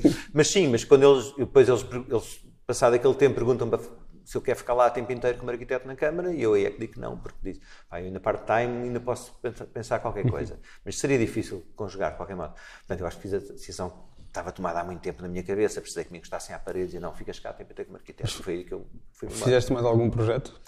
Não, fiz então- coisas de escola só, mais da renovação. Fiz um projeto de uma loja para o Museu quando Castro Guimarães não foi construída, mas trabalhei muito na recuperação de escolas. Não, escolas não, mas antigas. depois disso, depois de sair, Ah, fizeste nunca mais. Fiz um projeto para um número da- do jornal Blitz, Ok. para um projeto qualquer numa- do Carnaval, uma coisa qualquer. Ah, ah, já sei. Fiz com meus colegas, tinha um ateliê como com o Rui Simões e o Mateus Lorena, que era irmão do Lorena, que tocava no Mulher e ah, um projeto para o número de Carnaval do jornal Blitz, que era o Rocódromo. Porquê? Porque nós estávamos muito furiosos por o Presidente, na altura, Presidente da Câmara, Jorge Sampaio, ter sido eleito por ter prometido um rocódromo aos Lisboetas, tenho certeza que isso foi a razão para ter mais votos, e depois não construiu o rocódromo. Ele depois mais tarde justificou porque vinha aí o pavilhão Atlântico e não havia sentido, mas aquela malta toda queria um rocódromo, que era uma sala grande de espetáculos em Lisboa, teve ali muitos anos que não viu. E então no número de carnaval, como resposta a isso, o Belito sabia que era arquiteto e a malta falou-me para eu fazer uma axonometria de um projeto de um, um rocódromo. Portanto, ainda fez isso, mas foi uma brincadeira, claro, não foi sério. Não, mas eh, a minha pergunta é: tu chegaste a aprender a usar AutoCAD? Não, porque eu. Não sabes? Pois. Não sei, não sei, porque eu, eu, eu, quando estou na faculdade, que é nas Belas Artes Sim, ainda, entre, eu- houve um departamento de informática do arquiteto Luís Bissau no meu terceiro ano que começou a aparecer, em que nós íamos lá e percebíamos as linhas mestras daquilo, mas numa versão, a primeiras versões do AutoCAD, e, portanto, e depois nós nunca usámos, em termos curricular, o computador na escola. Eu acabo o ano a fazer o projeto final com, com rotorings e réguas Sim, sim. e mangana cegada, uns lençóis, uns azeres gigantes. Portanto, eu nunca fiz projeto, eh, arquitetura no computador. Portanto, Nem como hobby, tipo, tentar. e mesmo na Câmara onde eu estive até Sim. 92, nunca foi usado o computador. Era Sim, sim, mão, sim, sim, parte, sim, na parte do Estado. portanto. E como hobby, não. Pá, a arquitetura, eu tinha aquela ideia, via o CIS e pá, realmente um gajo, quando chegar aos 50 anos, é que se trabalhar todos os dias, é cá de ser um bom arquiteto. E, e- mais cedo, se calhar, o Ars Mateus começou muito mais cedo a fazer coisas. Mas é, era preciso estar diariamente a aprender aquele ofício. Ok. E Eu, eu fazia isso com a música desde pequenino e queria continuar a fazer com a música. Mas eh, estavas a dizer projetos de escolas. Existem ainda escolas que têm alguma coisa tua? Sim, mas são renovações, são edifícios São- centenários do tempo de Salazar, aquelas escolas primárias Sim. antigas que nós íamos lá e tínhamos recuperar, mudar as escadas, aumentar algumas salas de aulas que eram pequeninas, às vezes até fazia a parte paisagística da envolvente. Eu, eu cheguei a escolher, em latim, espécies vegetais para pôr nos jardins das escolas. É que fazia, portanto, fazia parte quase também da arquitetura paisagística, ajudava um arquiteto paisagístico que lá estava. E, portanto, acabei por fazer assim muita coisa nesse sentido, mas coisas novas, novas, não havia muita margem na altura para os arquitetos das câmaras fazerem, porque isto normalmente Sim, eram claro. concursos públicos para sim, darem esse, esse dinheiro a empresas externas. Mas, na verdade, havia mão de obra suficiente na Câmara para fazer aquilo sem, sem custos. Mas, pronto, era assim. É assim. Mas eh, imagina, passas por uma dessas escolas e podes dizer esta sala fui eu que fiz? Ou Sim, porque fui eu que arranjei. consegues fiz. ver e dizer isto fui eu? Sim, algumas lembro-me, sim, algumas lembro-me. Passei alguns meses naquilo, não é? Ir à obra Sim. todos os dias, porque quando fosses, deixavas de ir um dia e o, e o empreiteiro resolvia ele fazer de outra maneira, não é? Na arquitetura era um bocadinho aquilo. É como num disco. Há um disco, um gajo não vai lá um dia, as coisas são feitas de outra maneira, não é? Enquanto produtor, e portanto é, é preciso acompanhar. Ah, de- de- uma citação tua, uma coisa mais ou menos, uma que era de Delfins, que tu a solo podes fazer um saxofone tipo John Lurie, todo marado. Sim, está no, está no grotesco e foi o João Cabrita que gravou. Muito bem. É, é, se eu fizesse os delfins, não é? Acho eu, não é? Eu, eu, Mas o John Lurie é uma referência para ti? eu acho que ele é, é uma referência em vários campos, não é? Isso, em falar, em... Mas a maneira como. Ele agora só pinta, porque ele, ele teve... Entrou noutra, não é? Entrou noutra. Não, entrou noutra, ele tem uma... Ah, tem um problema mesmo. Um tipo de esclerose ou qualquer, que Ok, ele já não consegue tocar, mas já há quase 20 anos. Ah, ah, já? Pois, eu- achei aquela aventura toda de muito nova-iorquina, do, do- ali a, no fundo a modificar o jazz, não é? São coisas modificações, e Naked City era fantástico e tal, são coisas muito histriónicas que eu acho, que eu acho piada e gosto da maneira de. Já gostava um bocadinho, eu, eu, eu nunca fui um grande fã de jazz, mas Uhum. o que eu ouvi sempre de jazz eram Pharoah Sanders, eram Sun Ra, eram coisas um bocadinho fora. Depois, claro, o Miles na sua fase final, nunca fui muito clássico né, e sempre gostei de coisas um bocadinho experimentais. E, e, e é isto: é um gajo ser a sol, ser o próprio produtor e dizer, epá, o que eu preciso para aqui é uma tuba ou um saxofone tipo John Lurie e poder fazê-lo. é? Isso é uma grande liberdade que tens a solo e quando tens uma banda com X pessoas e com certo som, não- nunca vais poder fazê-lo, era impossível. E, e outra citação que era tipo, eu queria ser os Beatles, mas depois chegava à sala de ensaios essa e tinha um gajo que gostava de Iron Maiden. É, é verdade, quer dizer, isso é tudo no sentido Também metafórico. diga a mesma coisa. Mas é verdade. É, sim, é. Tu tocas com aqueles músicos por uma razão, ou porque conheces, ou porque estão na tua turma, ou porque são lá da, da tua vila e são os melhores e queres tocar com eles. Quer ao Fadigas, quer aos Jorge Quadros e tal. Agora, musicalmente, eles não ouviam nada daquilo que eu ouvia e, vice-versa, não é? Isso pode ser giro. Tu levas uma canção para o estúdio para querer soar daquela maneira. E depois, da maneira como eles fazem o arranjo e o ritmo que põem, aquilo não vai soar daquela maneira. E às vezes é uma caldeirada, não é? Como, como eu digo, mas é, eu acho que isso é que ao longo de uns anos vai juntando aquelas pessoas. Claro que depois começamos a contaminar-nos, não é? Não é que eu daí tenha começado a ouvir Iron Maiden e Van Halen, que não, não ouvi. Mas eles se calhar começaram a ouvir algumas coisas mais do indie, os Smiths e não sei o quê. E depois começaram a gostar também, e de Peixe Mod e tal. O Jorge hoje é super fã de Peixe Mod. E Nine Inch Nails e coisas, coisas que ele na altura não havia, porque era de Cascais e ouvia aquele som mais rock e mais FM, não é? E, isso também é bom, essa contaminação faz com que depois chegue ali um, um som, que eu acho que é o som de Delfins, que é feito por aquelas pessoas, e com, já tivemos outras pessoas diferentes na banda e o som já não é o mesmo. É uma coisa mesmo assim. Aquelas pessoas fazem aquele som. Tirasse o Ringo dos Beatles, aquilo já não seria o mesmo, mesmo ele não sendo um baterista extraordinário, que dizem, e eu acho que é. Ele é o melhor Beatle, é a minha teoria. É. Meio a gozar, não sei. Se calhar, a sério também. Depois pensas nisso se calhar. No seu, no seu, é como o Charlie Watts também é o melhor estado. No seu campo é. Eu acho que não há o melhor, eu acho que aquilo funciona mesmo por, pela soma das partes. É, e as grandes bandas uhum. que tu vês é, é mesmo sim, a soma sim. das partes. Aquilo, com outro gajo ali fora. Mesmo os Stones, quando saiu o baixista, mudou um bocado, vais vê-los ao vivo e aquilo já não é exatamente a mesma coisa. Se saísse um gajo de YouTube, aquilo já não seria a mesma coisa. É? Mas, por exemplo, foi tudo Mac. Nunca fui fã de Fleetwood Mac, okay. não gosto de Fleetwood Mac. Posso não? dizer isso? Ok, aqui? pronto, sim, sim, podes. Nos últimos anos tudo maluco, ainda vi agora o, o, uma homenagem ao Peter Green no, feito com o Noel ao vivo há dois dias e tal. E nunca gostei, nunca foi uma banda que apelasse. Toda aquela West Coast foi algo que passou ao lado, eu estava a ouvir punk e new wave, e pós-punk, e electronic, e Joy Division, e também ouvia o pop todo que começou nessa altura, e os Spandau do princípio, Duran Duran. Portanto, eu não gramava aquela, não gramava aquela malta que se vestia daquela maneira, quando já não fazia sentido vestir-se daquela maneira. E esses são os Fleetwood Mac, para mim. Não, mas é só porque é isso, porque é uma banda que mudou completamente. Aquilo era a banda do Peter Green e depois entra. Ele 80, sai, é ele sai e depois sai, entra Steven Nicks. Eu nunca gostei de Steven Nicks também, posso dizer aqui a toda a gente. Epá, não gostei tipo, aquele, quiseres, aqueles childs pretos dela e aquela onda. Epá, não, não, não, não gosto, não gosto. E ainda hoje, epá, reconheço Gosto, sabes o que é que eu gosto do Fleetwood Mac? Hoje em dia é o andamento das canções. Aquele Sim. andamento mais relaxado que encontras também no War on Drugs. Aquele, aquele andamento relaxado. Isso, aquele balanço, Sim. gosto, gosto mesmo. Agora, estética, as canções e tal, é pá, não, não. E não ando com sacos, o Fleetwood no Mac dela, né? Tote bags, né? Não curto, pá. Não é uma cena minha. Perdoem. Desculpa, só, eu, eu lembro-me só porque é o exemplo de uma banda que mudou completamente. Yeah.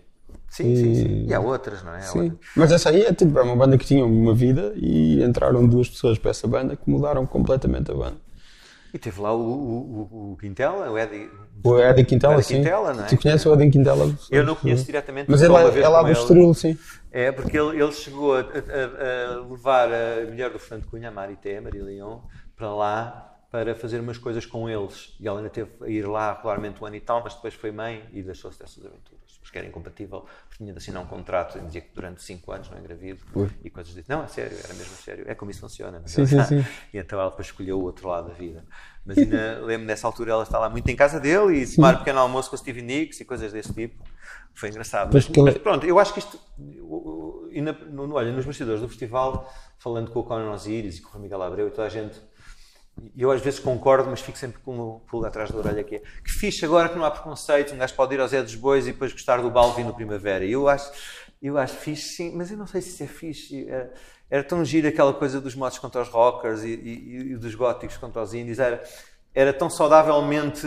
Era um combate tão saudável. Mas já os Beatles gozavam com, com esse combate dos mods contra os rockers. Sim, mas eu é? acho que é para gozar, mas eu acho que é, é tão giro haver militância de miúdos em que dizem, é pá, porque assim, eu odiava quem ouvisse disco sound na altura e hoje gosto, não é? E até já fui DJ em festas de disco sound uh, kits no Lotus Bar e foi fantástico. Aquela música realmente é uma festa e põe toda a gente a dançar e alegre. Mas eu odiava quando ouvia punk porque não era compatível. Como eu acho que não é compatível ir a Zé dos Bois e depois vês o Balvin. Não, não se não me perguntem porquê, acho que é da idade. Mas eu acho que tem que haver algum critério, uh, até cultural, Senão um gajo gosta de tudo. E esta sociedade, um gajo não pode dizer mal de nada porque é logo visto assim nas redes sociais e tal. Um gajo é, parte, é como diz o Brett Easton Ellis, é parte, o pós-império. Na fase do pós-império, é, é, um gajo diz uma coisa, mas vamos ver se estes gajos que são julgados agora na fogueira não serão os, os, próximos heróis, porque eu acho que vão ser. Porque o pessoal está a começar a ficar farto desta normalização, não pode dizer branco, ou não dizer preto, ou não dizer castanho, hum. ou amarelo, ou verde. E eu acho que, embora os sponsors comecem a saltar fora, eu não sei se daqui a, em médio, pouco tempo, médio, médio prazo, as pessoas não vão buscar inspiração aos jokers desta vida, por exemplo, não é? Vamos lá falar disso. O Joker tem sucesso tem porquê? Porque é o primeiro sinal da saída do pós-império, que é, ok, aquele gajo é que a gente se identifica afinal. Não sei, isto é. Acho que estás a ter uma leitura do filme que nem o Todd Phillips tem. Acho que o Todd Phillips não pensou no filme tão profundamente como estás a pensar Como estou a pensar, é pá. Acho que é um filme altamente superficial e copiar aquelas, aquelas copiar a estética do Scorsese. Sim, mas que aparece, sem saber é? o que é que está a dizer. Sim, mas na altura que aparece tem outro impacto, acho eu. Sim. E, e, e eu, eu mas pronto, é a tua opinião, é. não, não, concordo com ela, mas. Não, mas isso foi tudo meio que depois ele, esse Quintela depois era, era do Estoril e tinha uma sim, banda sim. qualquer e depois foi para os Estados, Unidos, Estados Unidos, e, casou com o Christian McVie. Sim, com o McVie, yeah. e, e essa é a pior fase, é das piores fases de Fleetwood Mac. Tem a canção que é o Nights in Estoril, que é Epá, tenebrosa. Mas, mas, é aquelas bandas todas, como os Jefferson Airplane, que, que depois totalmente Starship nos anos 80, isso, isso é... os próprios Yes, não é? Que vão lá ter com o Trevor Ronnie. Epá, mas isso Epá, é, eu acho que aquelas bandas, é a má transição das bandas dos anos 70 a quererem entrar nos anos Epá, 80 e, era, e a, terem, a terem hype de, com os sintetizadores e aqueles sons que não era para eles, não era para a geração deles. Houve, quer dizer, até o Neil Young tem o trance, não é? Sim, mas eu comprar, tudo, não é isto, tem que ser isto. Comparar Fleetwood Mac com Jefferson Starship e com Starship é uma evolução muito Sim, mas, não, mas é só no sentido das bandas que vinham do sim, sim, sim, percebo, percebo, E a, como é que foi a adaptação deles ah, para os anos 80? Naí, naí, aí gosto muito mais de gajos que passaram um bocadinho, uma, uma transição um bocadinho diferente. Sei lá, um Bruce Springsteen, não é? que conseguiram conviver bem com os anos 80, arranjaram o seu território e é fixe depois conseguires fazer um Nebraska, não é? Sim. E no meio daquela loucura toda. E... Mas o Nebraska não era para ser assim. Está bem, mas é. Foi. É, não, não, não era para ser assim. Ele diz que, que aquilo são as demos. Ele gostou, ele gostou do som das demos. com o produtor e depois gostou, achava que as demos soavam melhor Sim. que aquilo, o que acontece 99% claro, das vezes. Claro, claro, as demos sim. são melhor que, que o estúdio, a sério, é verdade. Sim. O feliz que eu tenho feito agora e que o mundo digital permite é, é que não há demos. Sim. Tu começas a pré-produção, e devido à qualidade uhum. digital, tu, eu uso imensas coisas, backing vocals então, gravadas na, na, minha casa e coisas assim, que eu sei que depois em estúdio não vai ter aquele feeling, não vai se conseguir reproduzir. Isso é uma das grandes vantagens do digital, é poder não haver essa coisa que faz a demo e agora scratch, from the scratch faz a gravação. Tantas canções de Delfins que se perderam porque não conseguiram sobreviver à a essa transição da demo para as 24 pistas, tantas, porque era, era aquela coisa na demo, é isto vai ser um grande single, e depois gravavas aquilo, não. e portanto, hoje em dia lançávamos a demo, Sim. limpávamos aquilo digitalmente e lanças a demo, como o Springsteen fez na Nebraska, e isso tem muito mais valor. Eu, eu, tive muito tempo para, para, desbloquear o Tunnel of Love e o The River, na verdade. Uhum. Por causa dessas coisas dos anos 80. O Born in the USA, uhum. como eu não vivi, não é? Isso yeah. fui descobrindo, uhum. demorou-me menos a entrar é, é isso, ele descobrir essas coisas dos, dos, dos teclados e dos sintetizadores e esses, ele descobrir dos anos 80 e o Tunnel of Love e The River desbloqueei este ano só. Tiveste a ler a autobiografia? Não, não, não, tive só, desbloqueei só tipo a ouvir. É tão fixe ele ter lançado um, um, a banda sonora, o disco da banda sonora da autobiografia para as pessoas irem ouvindo. Que é mesmo isso que apetece, não? É? Estás a ler aquilo e. Ah, eu ainda, ainda não, li, não, li, não, li, não li, não li. Eu acabei de ler no Kindle lá, a semana passada. Estava já lá há, um, há algum tempo mas eu consegui acabar, que não é um, é um livro, Sim. quer dizer, calhamaço no Kindle, não se percebe.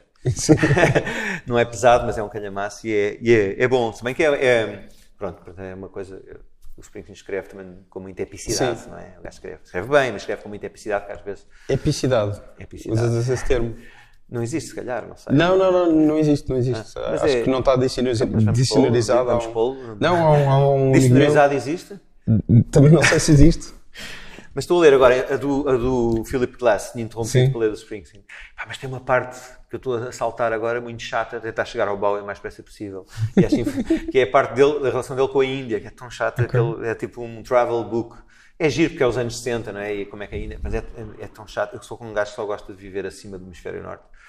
Ler aquilo é, é penoso e tenho, tenho traçado. Mas eu, desde que me pediram para fazer a autobiografia de carreiras de Delfins em 2010, já li muitas autobiografias, mas tenho lido muitas, claro que é difícil bater a do Mark A. Smith, que é das mais deliciosas. Não sei se leste, não. tens que ler. Ainda por cima é curtinho. Tens mesmo que ler, é tão divertido, é tão bom. E, mas é gira, de- eu entrevistei o Joe Jackson aqui há um ano, quando saiu o disco novo dele, tinha visto o Joe Jackson em Cascais e tal, e, e tinha lido A Cure From Gravity, também que é a autobiografia do Joe Jackson, é tão fixe perceber melhor as coisas, se calhar interessa-me como músico e compositor mais do que ao público em geral, mas para mim é tão fixe, em vez de ter, ler romances, poder ler as autobiografias de gajos que eu admiro, que é- tornou-se mesmo num vício ler uma série delas. A minha autobiografia preferida não é de música, é, é o livro de memórias do Robert Evans, o produtor. Ah, sim, sim, The Kid. Stays in the Picture. É. inacreditável. E é melhor ouvi-lo a falar daquilo. Porque ele é um merdas. Basicamente, ele claramente mente muito, mas também. Ah, cada frase dele é. Pá, eu fiz isto, foi incrível, arrependi-me muito, falhei completamente, mas fazia outra vez. Yeah. E, diz, e tem uma maneira muito musical de escrever e de fazer e que pá, influenciou um monte de gente, tipo o, o Better Call Saul, Saul Goodman, o, o Bob Odenkirk diz que 50% da interpretação dele é uma imitação do Robert Evans a falar na- no livro de memórias dele. Yeah. E pronto, pronto. É- tenho, tenho- é- tenho é- um especial apreço por, por autobiografias sem ghostwriters, não é? Sim. Mas pronto, às vezes é a única maneira Esta possivelmente tem, não É, sei. é. Hum, deve, deve ter, não sei. Hum, não sei. Depois ele fala do seu amigo Henry Kissinger e etc. Uau. É assim, engraçado. Há um filme, o gajo que. Como é se chama o realizador que depois fez o Montage of Heck, aquele do. Sim, sim. Do Kurt Cobain. Kurt Cobain, sim. Ele fez um filme que é o The Kid Says the Picture. Kid Says the Picture. É É mais ou menos. esse gajo, é conhecido. Ele chama-se. Não me lembro do nome dele. Eu, eu vivi Steven na altura, Stephen. sabes que eu no, e, e trocava muito, falava muito com o Tendinha nos anos 90, fui, claro, havia muito dinheiro, era, era- fiquei fã completamente do, do, do suporte que apareceu, que foi o DVD, não é? Uhum. Pá, e então lembro-me mesmo quando ia tocar, íamos tocar a New Jersey e tal, especialmente nos Estados Unidos, os DVDs eram muito baratos. Estou-te a falar de 96, 97. Ah, por isso é que há bocado estavas a dizer que tinhas Zona 1. Zona 1, e tenho imensos Zona 1, porque eram tipo 8 dólares, 9 dólares, cá já era 3 contos e tal, Sim. ou seja, 16 euros. E lá era tudo mais barato. Então tu encontravas mais filmes europeus, mesmo fran- filmes franceses, novela vaga e tal, do que na Europa. Hum. Em França, na- no- em Paris não encontravas, em Londres e, e nos Estados Unidos encontravas. E tenho muitas coisas. Eu cheguei a comprar, mandar vir um chip pela net para modificar um leitor internamente DVD para poder saltar de região em região, para poder ver as duas. E, portanto, e especialmente o cinema independente tem muita coisa, muito fixe. Falavas no Todd Phillips, há tantos realizadores, eh, o Greg também. Greg? eh, como é que se chama? Araki? gajo? Greg Araki e tal. Os primeiros filmes deles são deliciosos, são muito bons. E o, o, o Tendinha dizia, pá, mas esse gajo é um realizador perigoso. Aquela ótica, não é? De ser um artigo. Pá, Como mas- realizador perigoso? não sei, acho que na altura podiam, eram um bocado subversivos e, e podiam deambular, podiam, não foi, a carreira deles podia levar para maus caminhos, entre aspas. Não sei o que é que isso quer dizer. Eu acho que não há maus caminhos na arte, né? Mas e, e- e- e via muitos filmes, viajava muito, tinha um portátil pequenino. Era tudo tão caro na altura, mas havia tanto dinheiro, não é? Havia dinheiro, não era só para mim, para Sim. a sociedade. O, o, a Toshiba, o primeiro portátil que fez com ecrã para ler DVDs, custava 300 e tal contos. Pá. Estamos a falar em 160. Não, 160, não, 1060 euros, Sim. 1600 euros. 1600 euros. Era uma coisa assim pequenina. Mas era fixe que levavas aquilo em viagem. Eu lembro de de leitores de DVD portáteis, não era? era isto era um computador, portanto. Não, não, era, era, não, era mesmo uma coisinha deste tamanho. Era só atar- leitor Era DVD? só leitor DVDs. Ah, Tinhas isso o aí. ecrã, Ah, ok, não era um- o ecrã Sim, e sim, sim. leitor DVDs portátil. E não, tenho lá, mas é valioso. E era, Mas tipo deste tamanho. era assim, era o tamanho disto, um bocadinho mais pequeno que Ei, a tua mala. sim. Pá, prateado, estou a vê-lo. É, Toshiba Pioneer? Olha, agora fica na dúvida. Se calhar era Pioneer. O Toshiba era o libreto, também andava no bolso para escrever. Ok. Era um portátil pequenino que havia no bolso de casaco. Foi o primeiro, Sim, sim. primeiro mini portátil. E, e eu andava, a cena do mini era fixe, com os telefones. é? E então eu via muitos filmes pá, e, e- e andava muito ligado. Depois confesso que a partir de 2000 e tal, 2000 e pouco, desliguei-me um bocadinho do cinema. Eu era mesmo maluquinho dos festivais e saber tudo o que estava Sim, no festival do Robert Redford. Ah, o Sundance, sim. Sabias tudo, pá, e andava sempre. e- Sim, mas sim. depois eh, chega uma altura que não dá para tudo e um gajo depois tem os filhos começam a crescer e começas a levá-los à escola e Mas é- é difícil. Ir, à, ir à sala de cinema guardavas para clássicos como Godzilla. É isso estás a Claro, dizer. do, do Rio, não, nunca, eu nunca veria o Godzilla em Portugal, estás a ver? Nunca iria ver o Godzilla em Portugal. E, mas sim, mas agora de- sinto falta aqui, já há salas agora em Lisboa, mas sinto aquela falta de poder ir ver aquele filme de 1968 naquela sala, de ver um screening ali do um filme qualquer fixe. Isso é um, era uma A coisa. Cinemateca tem isso. Tens a Cinemateca. Não, não frequentas a Cinemateca. Frequentei já, ultimamente Sim. não muito. Já vi lá algumas coisas. e Supostamente em Cascais o cinema da Vila tem uma. é Tem uma programação melhor, mas não tens aquela coisa de das- os canhões de Navarone, não é Ok, isso? Uhum. Percebes? Ou de for aquele filme do, do Godard de- especial. Podia ser, é uma coisa que eu acho giro, que acho- E isso em ecrã grande, sim, pequenino, não, não tem piada nenhuma. Sim, mas a Cinemateca tem, tem muita, muita coisa. Sim. O Nimas. O Ideal. Sim, mas já vi lá umas coisas também. E não sei se é aquele cinema aqui perto do Largo Camões, não sei se faz O Ideal. O ideal, não sei se O Ideal às vezes tem reposições, sim. eh, pá, É, reposições é que é fixe, eu acho hoje em dia. Para ir ver à sala é reposições. o, o, que é que, o que é que tiveram recentemente? O Apocalipse Now. O Redux. o novo Ai, o Final novo, Cut. Agora o Final Cut. Final Cut, não é? Pronto, é esse tipo de reposições. É quando alguém faz um, um, restauro novo das coisas. Vê lá o Barry Lyndon, o Olha, o Não, isso acho fixe, acho que o cinema hoje em dia, quer dizer, pode ir sempre para as pipocas e ver os. Claro que sim, também. Olha, hoje vou ver o coisa que não vi, o, o filme que ganhou os Oscars todos. O Parasite. O Parasite vou ver hoje à noite, que ainda não tinha visto, não tinha conseguido ir ver. Mas pronto, e aí vai-se para as pipocas e tal. Mas é giro esse conceito de clube de cinema, de cine- cinemateca, Sim. no fundo, não é? É giro, mas a cinemateca, não sei, perdeu um bocado o vibe, não é? Aquilo- Para ti? Para mim, pois, vi lá as asas do desejo e não me vou esquecer. Por acaso, foi, foi, vi lá, foi um- Mais uma vez, Nick Cave. Hã? Pois, Aí já é solo, já não é birthday party. já é não a Nick Cave. Já é a Nick Cave. Nick Cave. Estava lá, vi, estava lá no Rebelo também, no Eric, a ver, foi engraçado. E depois E consegui, Street Kids? e consegui depois jan- era de Street Kids também. Kids. E depois consegui jantar um dia com o Wim Wenders. Onde? No mesmo sítio onde tinha embedado antes de. No Gamarinos. No Gamarinos. Quando ele veio cá, uma estreia do Million Dollar Hotel, Sim. ele estava a fazer as coisas com o Pedro Aja na altura para Madre Deus. Ah, sim, sim. Então convidaram-me e fomos jantar. E foi tão engraçado, porque eu lembro-me que o Tu só foste ao Gabriels com o Pedro Ars Magalhães? Não. Basicamente. Foi pouco mais vezes ao Gambinos, foi para aí mais duas vezes, já nem me lembro com quem. Mas estava lá sempre aquele realizador ao balcão, é verdade.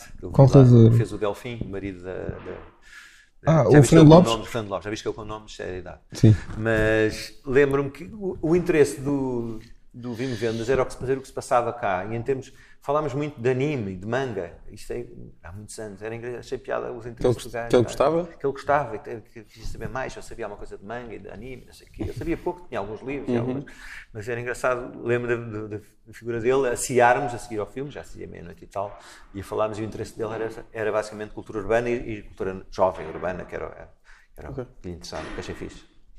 Esse filme, eu lembro-me do Million Dollar Hotel. Tinha o Mel Gibson e o Mel Gibson passou a Tinha o promoção. script do Bono também, não era? Era uma coisa assim do género. E passou a promoção do filme toda a dizer: Este filme é a coisa mais aborrecida que eu vi na vida. Não Mas já, vejam isto. já tinha bebido, não é? Sim, e Não estava a insultar judeus, estava a dizer mal do filme, basicamente. eu acho que é a primeira memória que eu tenho de alguém tipo, ativamente a, odi- a- a dizer mal de um filme que está, eh, Pois, está isso aparentemente a promover. E a dizer que era terrível. E eu tipo, epá, Pá, mas se o Mel Gibson dizer mal de um filme pode levar na a altura, algum na, interesse sobre o na filme. altura é? ainda, Na altura ainda ele, ele ainda era o Mel Gibson, aquela Do figura. Mad Max. Sim, e do Arma Mortífera e do Braveheart, os Oscars Antes, e dessas pá, coisas é, todas. é, é. Ainda foi bastante tempo. Isso é, isso é o que é início dos anos 2000, final dos anos 90. Sim, final dos anos 90, acho eu. É, deve ser. Million Dollar Hotel. Até ao 98, vai, 99. Pronto, deixaste de ver filmes? É isso? Não deixei de ver filmes, Mas deixaste eh, de, ver, de consumir tantos filmes. deixei de consumir filmes. Até porque, sim, eu também vejo séries e documentários. Eu estou a ver um documentário brilhante do All This or Nothing, não é? Do Frank Sinatra, em duas partes gigantes. É muito bom. Por acaso, curiosamente, o que me levou a atenção foi eu ter acabado de ler o, o, o Branco, o White, o novo livro do Brett Easton Ellis, em que ele, a uma altura faz lá uma referência a esse documentário do Frank Sinatra. Eu já tinha lá nos meus faves de Netflix, mas não tinha tempo a ver, até porque são duas partes e cada parte tem duas horas e tal, ou três. E, epá, e, e realmente mesmo aquele No Direction Home é um dos meus documentários preferidos e gosto muito de ver documentários. E, e se calhar deixei um bocadinho. Fui ver aquele do 1914 no outro dia ao cinema, estava no Porto. Lá está, 1914? eh, se- 17, o filme? 1917, Sim, Não- antes da guerra não, Sim. não, não teria lógica. não mas fui ver, mas o, o- Ai, Acho acho que tal como eu, hoje em dia é raro um gajo ver, o, até porque eu, eu uso um bocadinho o, o cinema ou, ou, a televisão como suporífero, não é? Eu, te, eu só tenho okay. televisão no quarto, não tenho televisão na sala da minha casa. E, vou, e, só quando me deito para dormir é que ligo a televisão. E portanto acabo, as séries é fixe, que ele para naquele sítio e recomeça no dia a seguir. E os filmes às vezes é mais estranho, embora eu tenha demorado para aí cinco ou seis sessões a ver o Irishman, sim. sim. Mas é esquisito ver um, uma coisa que não é carne nem peixe assim aos bocadinhos. Se for uma sim. série, um gajo já via as séries semanalmente, habitua-se. Agora, ver um filme assim em três ou quatro vezes, porque se adormece, torna-se um bocadinho estranho. Eu acho que vou tentar ver o Irishman outra vez, só de uma vez. Mas não, acho que não vou.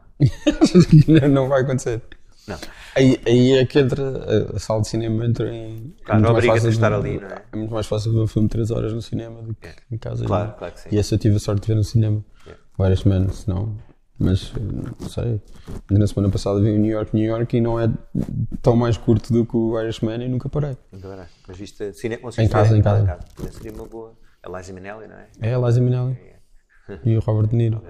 Eu lembro desses pósteres todos os anos 70. E até me lembro do A Star is Born, da versão original, não é? Com a Barbara Streisand. Isso não é a versão original? Chris... Sim. Isso é o segundo remake. O segundo ou terceiro. Eu acho que, acho que é o Esse é o segundo remake, sim. É o segundo remake, portanto já é, já é o terceiro, exatamente. O, o primeiro mas é lembro do póster nos anos 70, desses filmes, o Barry Lyndon também, quando apareceu. Epá, mas esse Star is Born... Cucos, A Torre do Inferno, os primeiros disaster movies que eu vi em miúdo, no Cinema Palácio do Estoril, onde eu, onde eu vi o Exorcista, muito novo, porquê? Porque havia uma prima afastada do meu pai que trabalhava na bilheteira e então eu não tinha idade e o porteiro, então mas que idade é que você tem? Eu dizia, ah, eu sou primo da Catarina, que era como se chamava, não sei se está viva a Catarina, nunca mais a vi. Mas então eu conseguia lá para trás e via sempre aqueles filmes, todos, Cinema Palácio? Cinema Palácio, que já não existe há muito tempo no, no Estoril, que depois foi uma discoteca a seguir e tal, e teve um bar também lá ao lado, onde eu punha música também, às vezes. Mas o Cinema Palácio eu vi lá muitos filmes, sem ter idade, lá está, porque uhum. familiares na bilheteira que me deixavam entrar. Mas também. Ninguém... Lojas Cry Superstar também, é okay. é verdade. Mas ninguém ligava assim tanto a isso, nessa altura, ligava? Ligava-se menos. Ligava menos. Mas o porteiro. Sim, o porteiro tinha de fazer o papel, claro. Se eu fosse uma prima mais velha, ou sim, meu irmão sim. que era mais velho, quase com 3 anos e meio, também, mas sozinho, eu uhum. ia ver sozinho. E lembro, a minha última, agora lembrar destes grandes cinemas, lembro-me de ver o Raitland Hum dos U2 ao Condes, onde é agora o Hard Rock Café. Sim. E o pessoal levar bandeiras de U2 e estar ali como se fosse um concerto, a ver aqueles momentos ao vivo. Isso era giro. E curiosamente fui ver há, há poucos anos, no Vasco da Gama, o, o filme do, do, dos Wings, Over America. Turnê. Pá, éramos seis pessoas na sala, é muito estranho. Mas é muito giro assim no ecrã, com um bom som, um concerto ao vivo, acho, acho fixe. Acho que nunca vi um filme-concerto em sala. Eu vi, eu vi, eu tinha. Eu gostava de ter visto o Stock Making Sense quando eles fizeram a reposição e não acabei. Acabei por não ver. Eu vi em sala no Oxford, em Cascais, onde vi o Purple Rain do Prince e onde vi o Last Waltz dos The Band. Sim. Que é um grande concerto. Isso tudo, tudo, coisas que eu vi em casa, não é? Pois. É. E gostava de ver isso em sala, porque deve ser interessante. Eu acho que nunca vi um filme concerto. aqui de cinema, num festival qualquer, podia haver assim um. O, dia, o Indie costuma ter. ter é? Eu acho que deve ter de vez em quando filmes concertos, acho eu. Mas eu não me lembro de alguma vez ter visto um filme de concerto em sala, que é estranho. É fixe, mas é fixe, mas é, é, é pouco fixe não se poder levar uma cerveja lá para dentro e tal. Opa, o que não é nada demais. Tu vais ao Royal Albert Hall e levas a pint para, para ver o concerto Sim. e vais ver uma peça de teatro também em Piccadilly e deixas-nos entrar com uma taça de champanhe ou de vinho branco, não é? Cá em Portugal é que... Eu uma vez estava no... tinha vindo do Royal Albert Hall ver um concerto qualquer do Cancer Trust, acho eu, e encontrei o Álvaro Covões num concerto, acho que foi no EA, foi no primeiro EA que foi no Coliseu, não é a live. E estava num camarote cá em cima e estava a uma cerveja e, tal, e não podia passar dali para ir. Eu disse, oh, Álvaro, então, mas eu venho do Royal Albert agora, que é uma sala histórica e tal. E a resposta dele foi, ah, pá, mas os ingleses gostam demasiado de cerveja para atirarem para a cabeça das pessoas lá de baixo. E é por esta razão. ok. não, há salas de cinema em... Há um teatro aqui em Lisboa, que é o dos Lisbon Players, da Amador, em língua inglesa, que que é o do Campo de Rico, não é? É, agora acho que vão mudar. Eh, Sim. Pronto, tiveram muito tempo a resistir contra a venda daquilo para, uhum. para, para a imobiliária, agora acho que capitularam. Sim. Mas vai, acho que a Câmara vai arranjar outro sítio para eles irem. É que é fixe, tu vais lá, vês peças do Oscar Wilde, etc., em inglês. Uh, há atores amadores, uns melhores, outros piores, e, mas pedes um copo de vinho branco, vais lá para dentro e estás ali a apreciar aquele momento. Isso é fixe. Não, há salas de cinema em Nova Iorque, por exemplo, que um restaurante de cinema. Tens uma mesa, tens um, um menu, tens uma luz debaixo da mesa, um, um, um papel, um, um bloco de notas, um lápis, diz o que é que queres e vem trazendo durante o filme. Durante o filme. O único problema é que eu gosto de não saber, sei lá, eu gosto de perceber organicamente se o filme está no fim ou não e eles vêm sempre nos últimos 10 minutos vêm pedir eh, para tu pagares. Ah, E pá, põe-te a estragam conta. parte final. É, Não estragam a parte sai. final, estragam tu saberes que está a vir o final. Tu podes final. ignorar até ao fim, não é? Ok. Só pode- podes só pagar no fim, não, é- não é preciso Ah, olhar para ali. Não, não, não, não, não, tens de ir pensando nisso. Eles trazem-te a conta, está quase no fim. Mas funciona surpreendentemente bem. E odeiam que E não há pessoas barulho, as falem. pessoas a comerem e tal.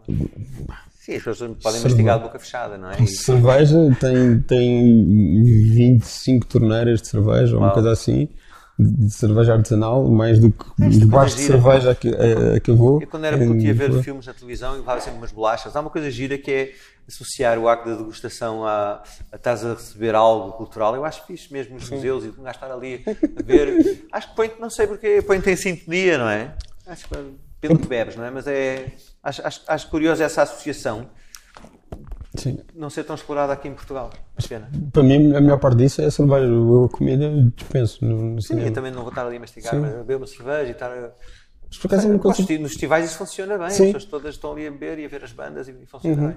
E nos salas de concertos, não é? Eu não acredito que as pessoas fossem gastar dinheiro em cerveja e a despejá-la para a cabeça das pessoas. Sim, também baixo, acho que- também acho que não. O, o Álvaro, mas... Mas tipo, nos tempos do Rock Rendezvous e esses, Ah. esses bares todos, toda a gente estava a beber. Toda a gente tinha. E nos E concertos. no Lotus, não é? Lotes, e, e- e- e nos concertos, repare, eu dei muitos concertos quando eu fiz ainda, que as pessoas tinham vidro nas mãos. é? Sim. Tinham garrafas de cerveja a ver os concertos. Não, há uma imagem que eu não me esqueço. Eu lembrava-me, eu lia muito banda desenhada quando era miúdo e lia as histórias do Michel Vaillant e gostava mais do Steve Warson. Eh, deles, aquele passeio depois do fim da prova da Fórmula 1, os- havia alguns pilotos que faziam um passeio para aquilo tudo cheio de tritos e tal. E eu lembro uma vez num concerto em Aveiro, uma coisa horrível em termos sonoros, que era o pavilhão octagonal, em que o teto era realmente octagonal, feito de chapa de luz alite. Era um som, aquilo era uma, uma tarola e ouvias assim, uma coisa horrível. E lembro uma vez de, de seguir ao concerto também dar aquele passeio pelo recinto, as pessoas foram todas embora, pá, estar um mar de cacos castanhos da garrafa de cerveja até quase à mesa de som. E ninguém se magoava e ninguém atirava garrafas aos músicos e tal. É estranho. Acho que éramos todos mais civilizados antigamente. Tirando os Limp Bizkit no Hermal, eh, foram os Limp Bizkit no Hermal?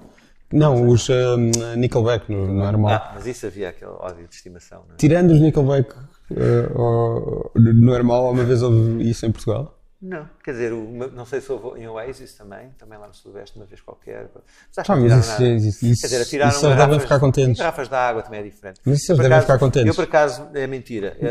Conce- Praia Santa Mar do Eiras, 89, Ok. Rádio Macau e Delfins, atiraram uma garrafa que estava partida, acho eu, e cortaram-me aqui, aqui o braço durante o concerto. Mas, Mas não foi nada demais. Foi. atiraram eh, para Não era te nada, alvejar não, Foi ou. uma explosão de. Pronto, foi um acidente. Um acidente, atiraram naquela briga. Ah, atiraram, mas não, não foi por mal, não era para me matar, não é? Era aquele meio efusivo. Estava, um gajo dava uns copos a mais e atirou a garrafa, se calhar, não era para me matar. Tu disseste que Nickelback havia um ódio de estimação a Nickelback e há pessoas que têm a- tua banda como um ódio de estimação. É verdade, é verdade. Há tantos casos assim. Olha o Phil Collins também, não é? Há, há tipos que são adiados de morte, que os delfins foram Phil Collins, partes. epá, pronto, há uma coisa para se odiar o Phil Collins, é se tu não gostares daquele som que ele inventou, de- de- que ele inventou nos anos 80, não é? Yeah, yeah, yeah. Eh, Os Gata Drums é uma invenção dele. Pá, mas gostam de Bon Iver, sei lá, Sim. coisas que parece Phil Collins, por exemplo. Sim, sim, sim. Mas, eh, Mas aí é. Não, eu- pá, eu acho que é, é tudo o que é muito. No nosso caso, Delfins foi obviamente um país pequeno, sobre a exposição da banda Sim. que foi muito popular e talvez tenha posto a jeito também ou não, mas isso é outra O que é que é, conversa. o que é, que é pôr a jeito?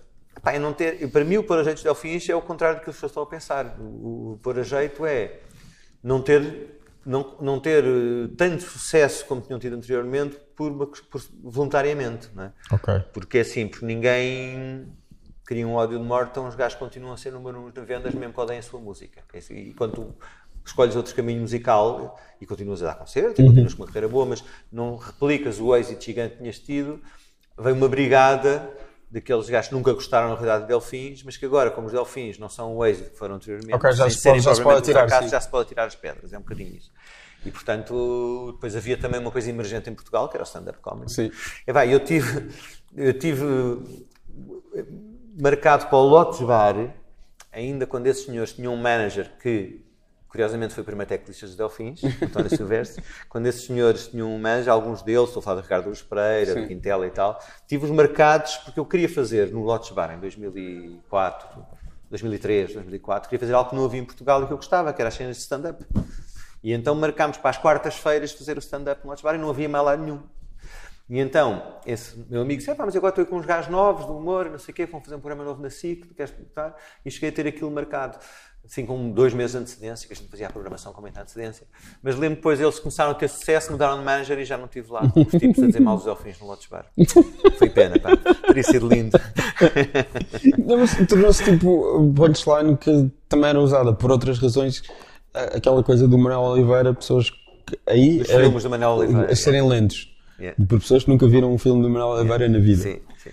Aí, é, aí é mais difícil não terem ouvido Delfim na vida, porque Sim, levavam com. naquela altura acho que era impossível ouvia, não, não, nunca se ter Ah, sido coisas que confrontado com. acontecem. Eu, eu, eu quero ser sincero, eu acho que até, se calhar, algo que nos ma- manteve vivos, não é? Se não fosse se, calhar, se tivesse, ninguém tivesse falado de Delfins Sim. durante X anos, já, já acabaram há 10 anos. É que eu já ouvi o Fernando Rocha a dizer os Delfins acabaram porque se faziam piadas sobre eles.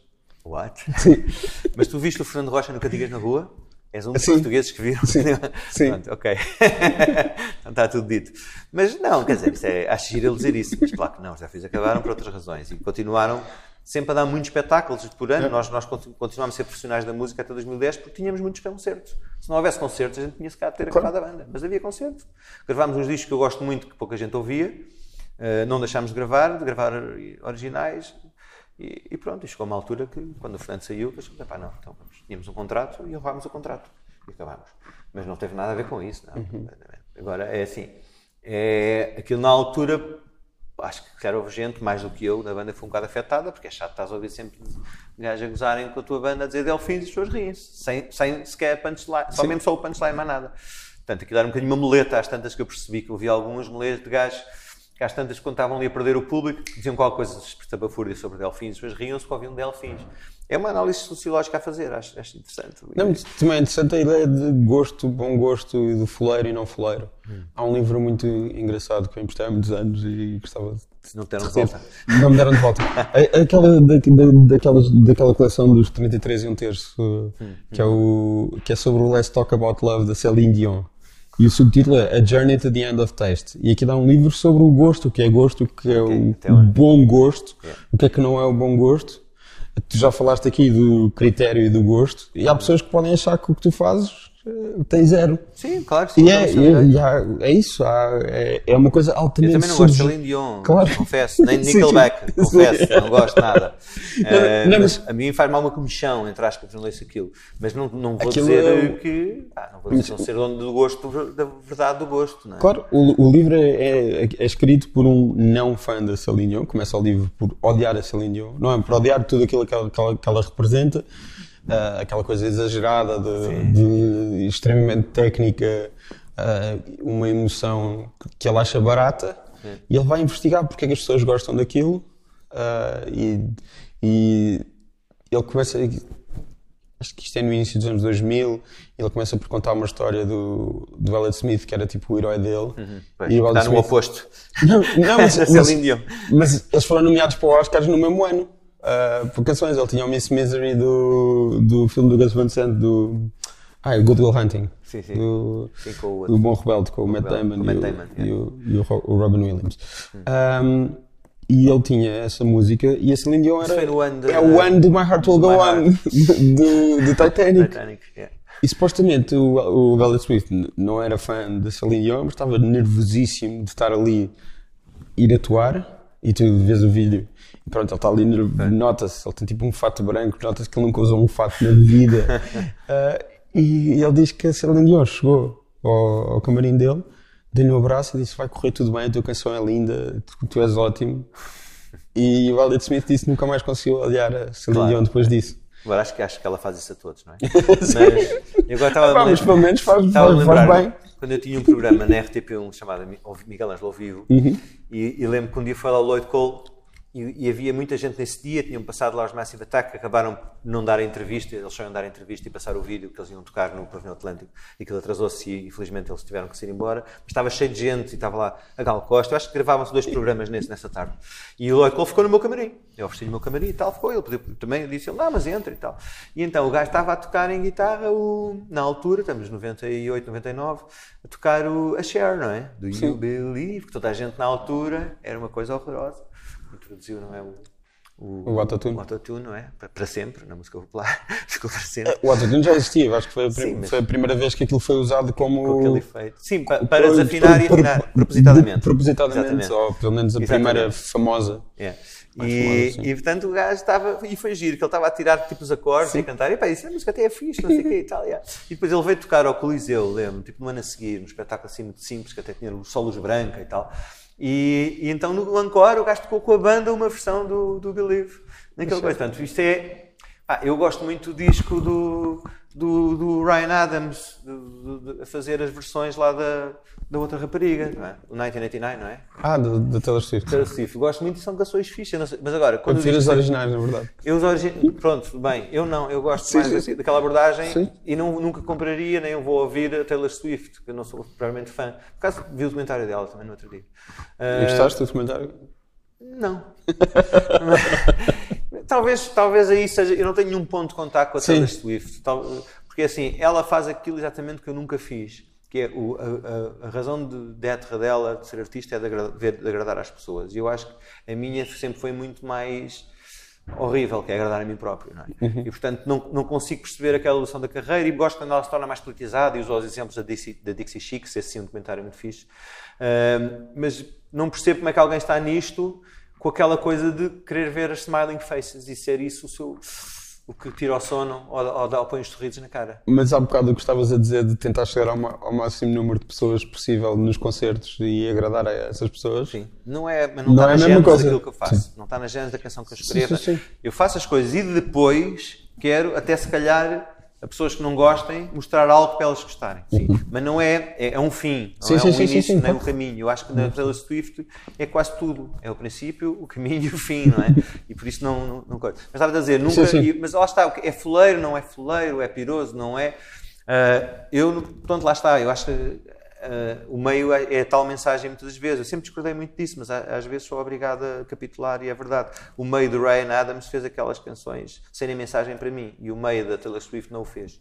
Portanto, é, somos mesmo ainda um ser muito imperfeito como ser humanos. Não, é? não somos capazes de estrençar as coisas. Mas não é, não é uma atitude. De, eu, há bocado falaste do Miles Davis, do, do fim do Miles Davis, e eu, eu lembrei-me de um disco de. Acho que há um ou dois de Script Político que tem um solo do Miles Davis. E eu uma vez comprei aquilo e achar que nunca tinha ouvido Script Político e que fez-me nunca mais. Script Político. Fez to Remember é um. Fez-me nunca mais explorar Script Político porque odiei mesmo essa canção que tinha o solo do Miles Davis. E que é terrível. É, pá, pronto, cá não ali um casamento. Não, não, mas dá-me sempre uma citação do Green Guard Side que é, que é incrível, que é ela falar com o ele conta uma história do Ian Curtis, que ele e o Ian Curtis estavam a falar e tipo, não sabiam o que fazer à vida deles, porque a música que eles faziam era muito deprimente e aquilo estava, estava tipo, a tomar conta deles. Uhum. E que duas ou três semanas depois, o Ian Curtis fez o que fez, matou-se. E o Green Card Side decidiu fazer disco, basicamente.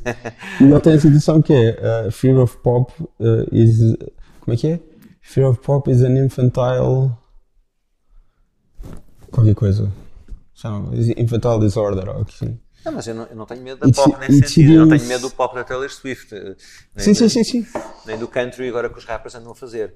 Mas, mas é, não é uma questão de ter medo, é, é de achar eh, esteticamente. Tu és o Miguel Ângelo dos Delfins, como é que tu podes ter medo da pop? Não dá. Pois, não dá.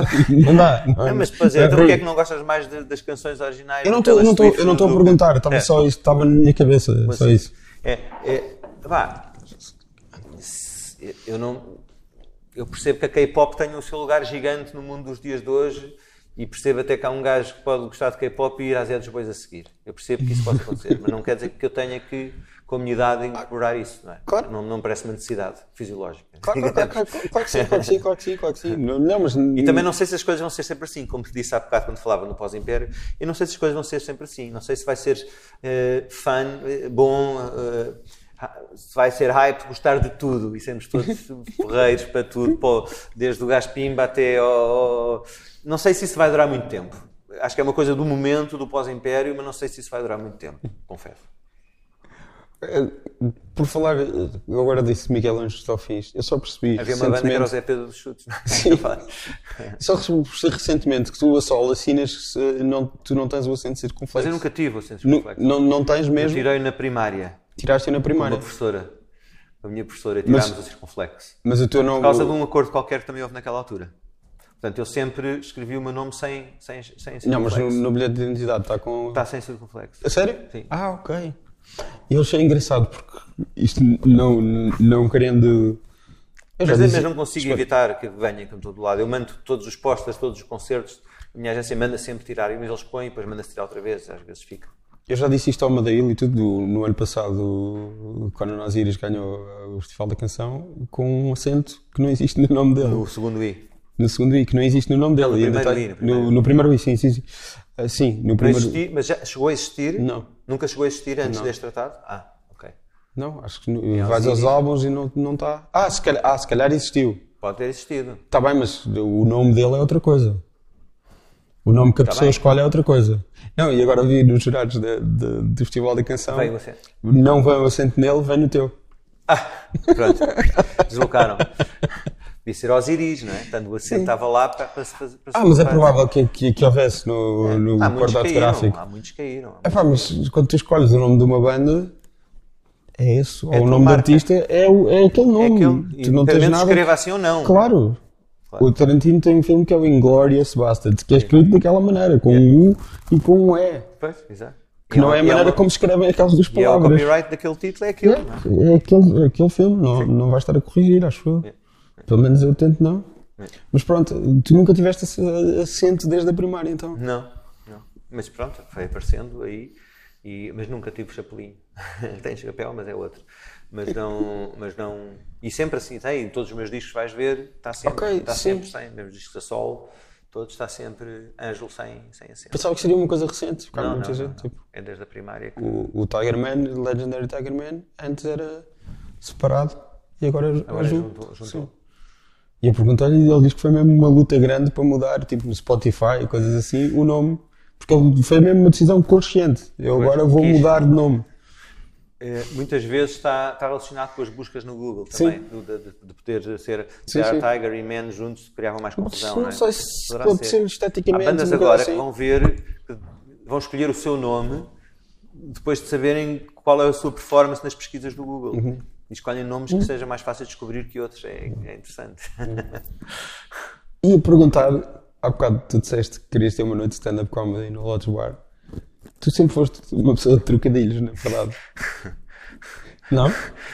Alguns. Saber Amar, eh, Sim. pá, Sharon Stone. Sim, eh, sim, sim, gosto. Dois, dois, dos mais, Ah, yeah. dois dos mais óbvios aqui, não é? Sim. Antes Porque, de trocadilhos, com, com, com a famosa do Ro- Raul Solnado era um gajo que gostava muito de trocadilhos Sim. também. Que tem aquela famosa que chega, chega aonde? Chega, a- chega ao Feial? Não, chega, chega ao Funchal e diz que estou muito contente de estar aqui no Feial. E isto é verdade. E o pessoal todo em pânico. Sol- oh, Solnado, não, não, não, é não, é, não é Feial, é Funchal. "Ah, Sabe, desculpa, como sabem, eu sou, sou muito- gosto muito de trocadilhos, mas agora fiz uma trocadilhas. Tem a sua graça. pronto, tens esse fascínio. É é daí que vem. Sempre tiveste. Não, eu, eu gosto, é, se calhar sou um gajo que, que não, sou assim, não sou uma pessoa muito séria. Ok. Eu, eu gosto de desconstruir tudo, até as letras das canções, eh, às vezes, mesmo o- internamente, os nossos os temas das canções já não são aqueles que estão na ficha do disco, já arranjámos outra, seja para gozar, seja.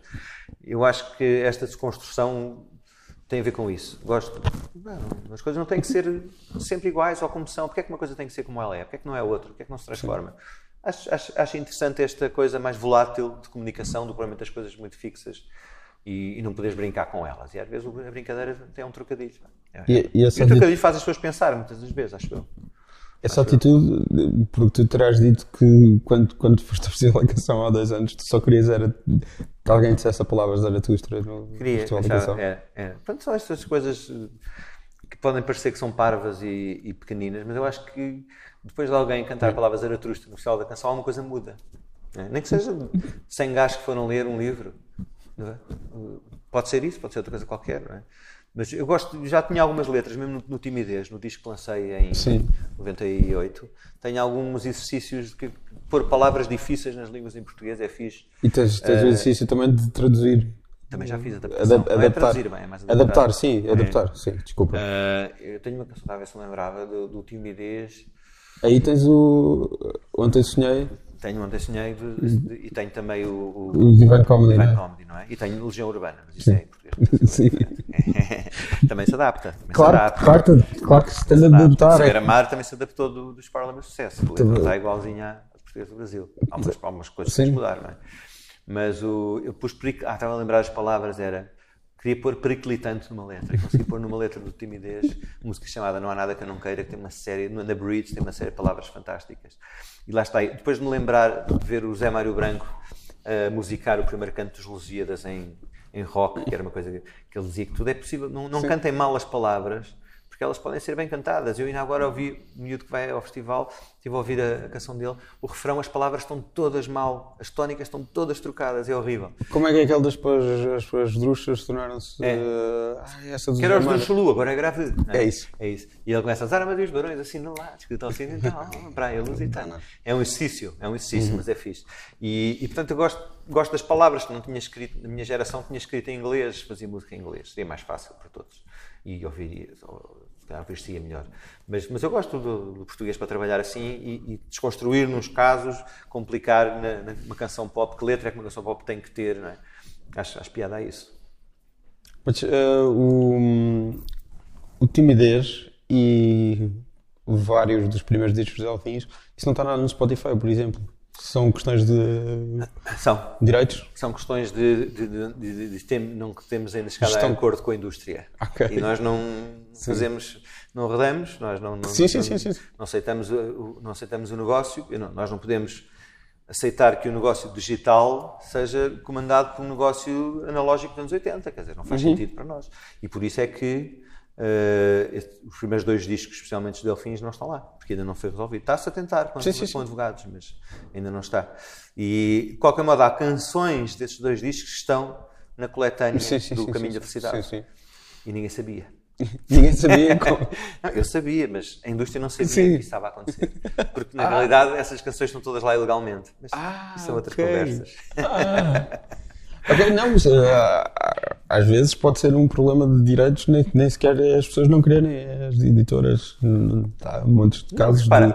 há, há, Por isso é que eu estava a perguntar, porque há montes de casos Não, de, esses sei lá, discos têm um os- contrato, Os, repara. direitos desapareceram. Esses, esses discos têm um, Catálogos, têm um contrato, imagina, de 1986. Sim, sim, sim. Em que E- não especifica o negócio do digital. Claro, Não- porque não existia. Portanto, não existia. Portanto, esse- isso não pode, essas coisas não podem ser a- Claro. a, não, a não ser fazendo um novo, um anexo ao contrato sim, sim, para claro. regrar essa parte. Isso não existindo e não havendo acordo entre as partes, neste caso Delfins e editora, as coisas não E avançam. vocês terem poder para isso é fixe. Sim, temos esse poder, Ah. é fixe. Tem, podemos esperar que a indústria se desmorone ainda mais e que aquela editora acabe para um dia aquilo poder estar online. Se calhar é isso que tem que acontecer. Já não falta muito, mas provavelmente. Não, há, há uma história dos de, de Della Soul e a editora deles, que é a Tommy Boy, que pôs isso tudo no Spotify, à revelia deles. Então eles pedem aos fãs para não ouvirem. Pronto, pode ser. Porque- Mas Ah, claro que se quisesse. Ah, mas gostavas de ter agora. Gostavas de ter a discografia toda dos Delfins no digital para as pessoas poderem ouvir. Não é se calhar até gostava, ainda por cima vamos fazer agora cinco espetáculos. Yeah. Ah, mas não vou submeter Claro. nada a isso, não é? Não, se eu não chegar a acordo, não chega a acordo. É azar. Para. Sim, são coisas que foram pensadas quando isto não existia nada. É. Pronto, olha, foi um prazer, muito Tá, obrigado. Rodrigo, obrado. Estamos a dar um passo bem. Vamos Estamos a dar um passo bem. bem. O pessoal está aí no podcast, estamos a dar um passo bem neste momento.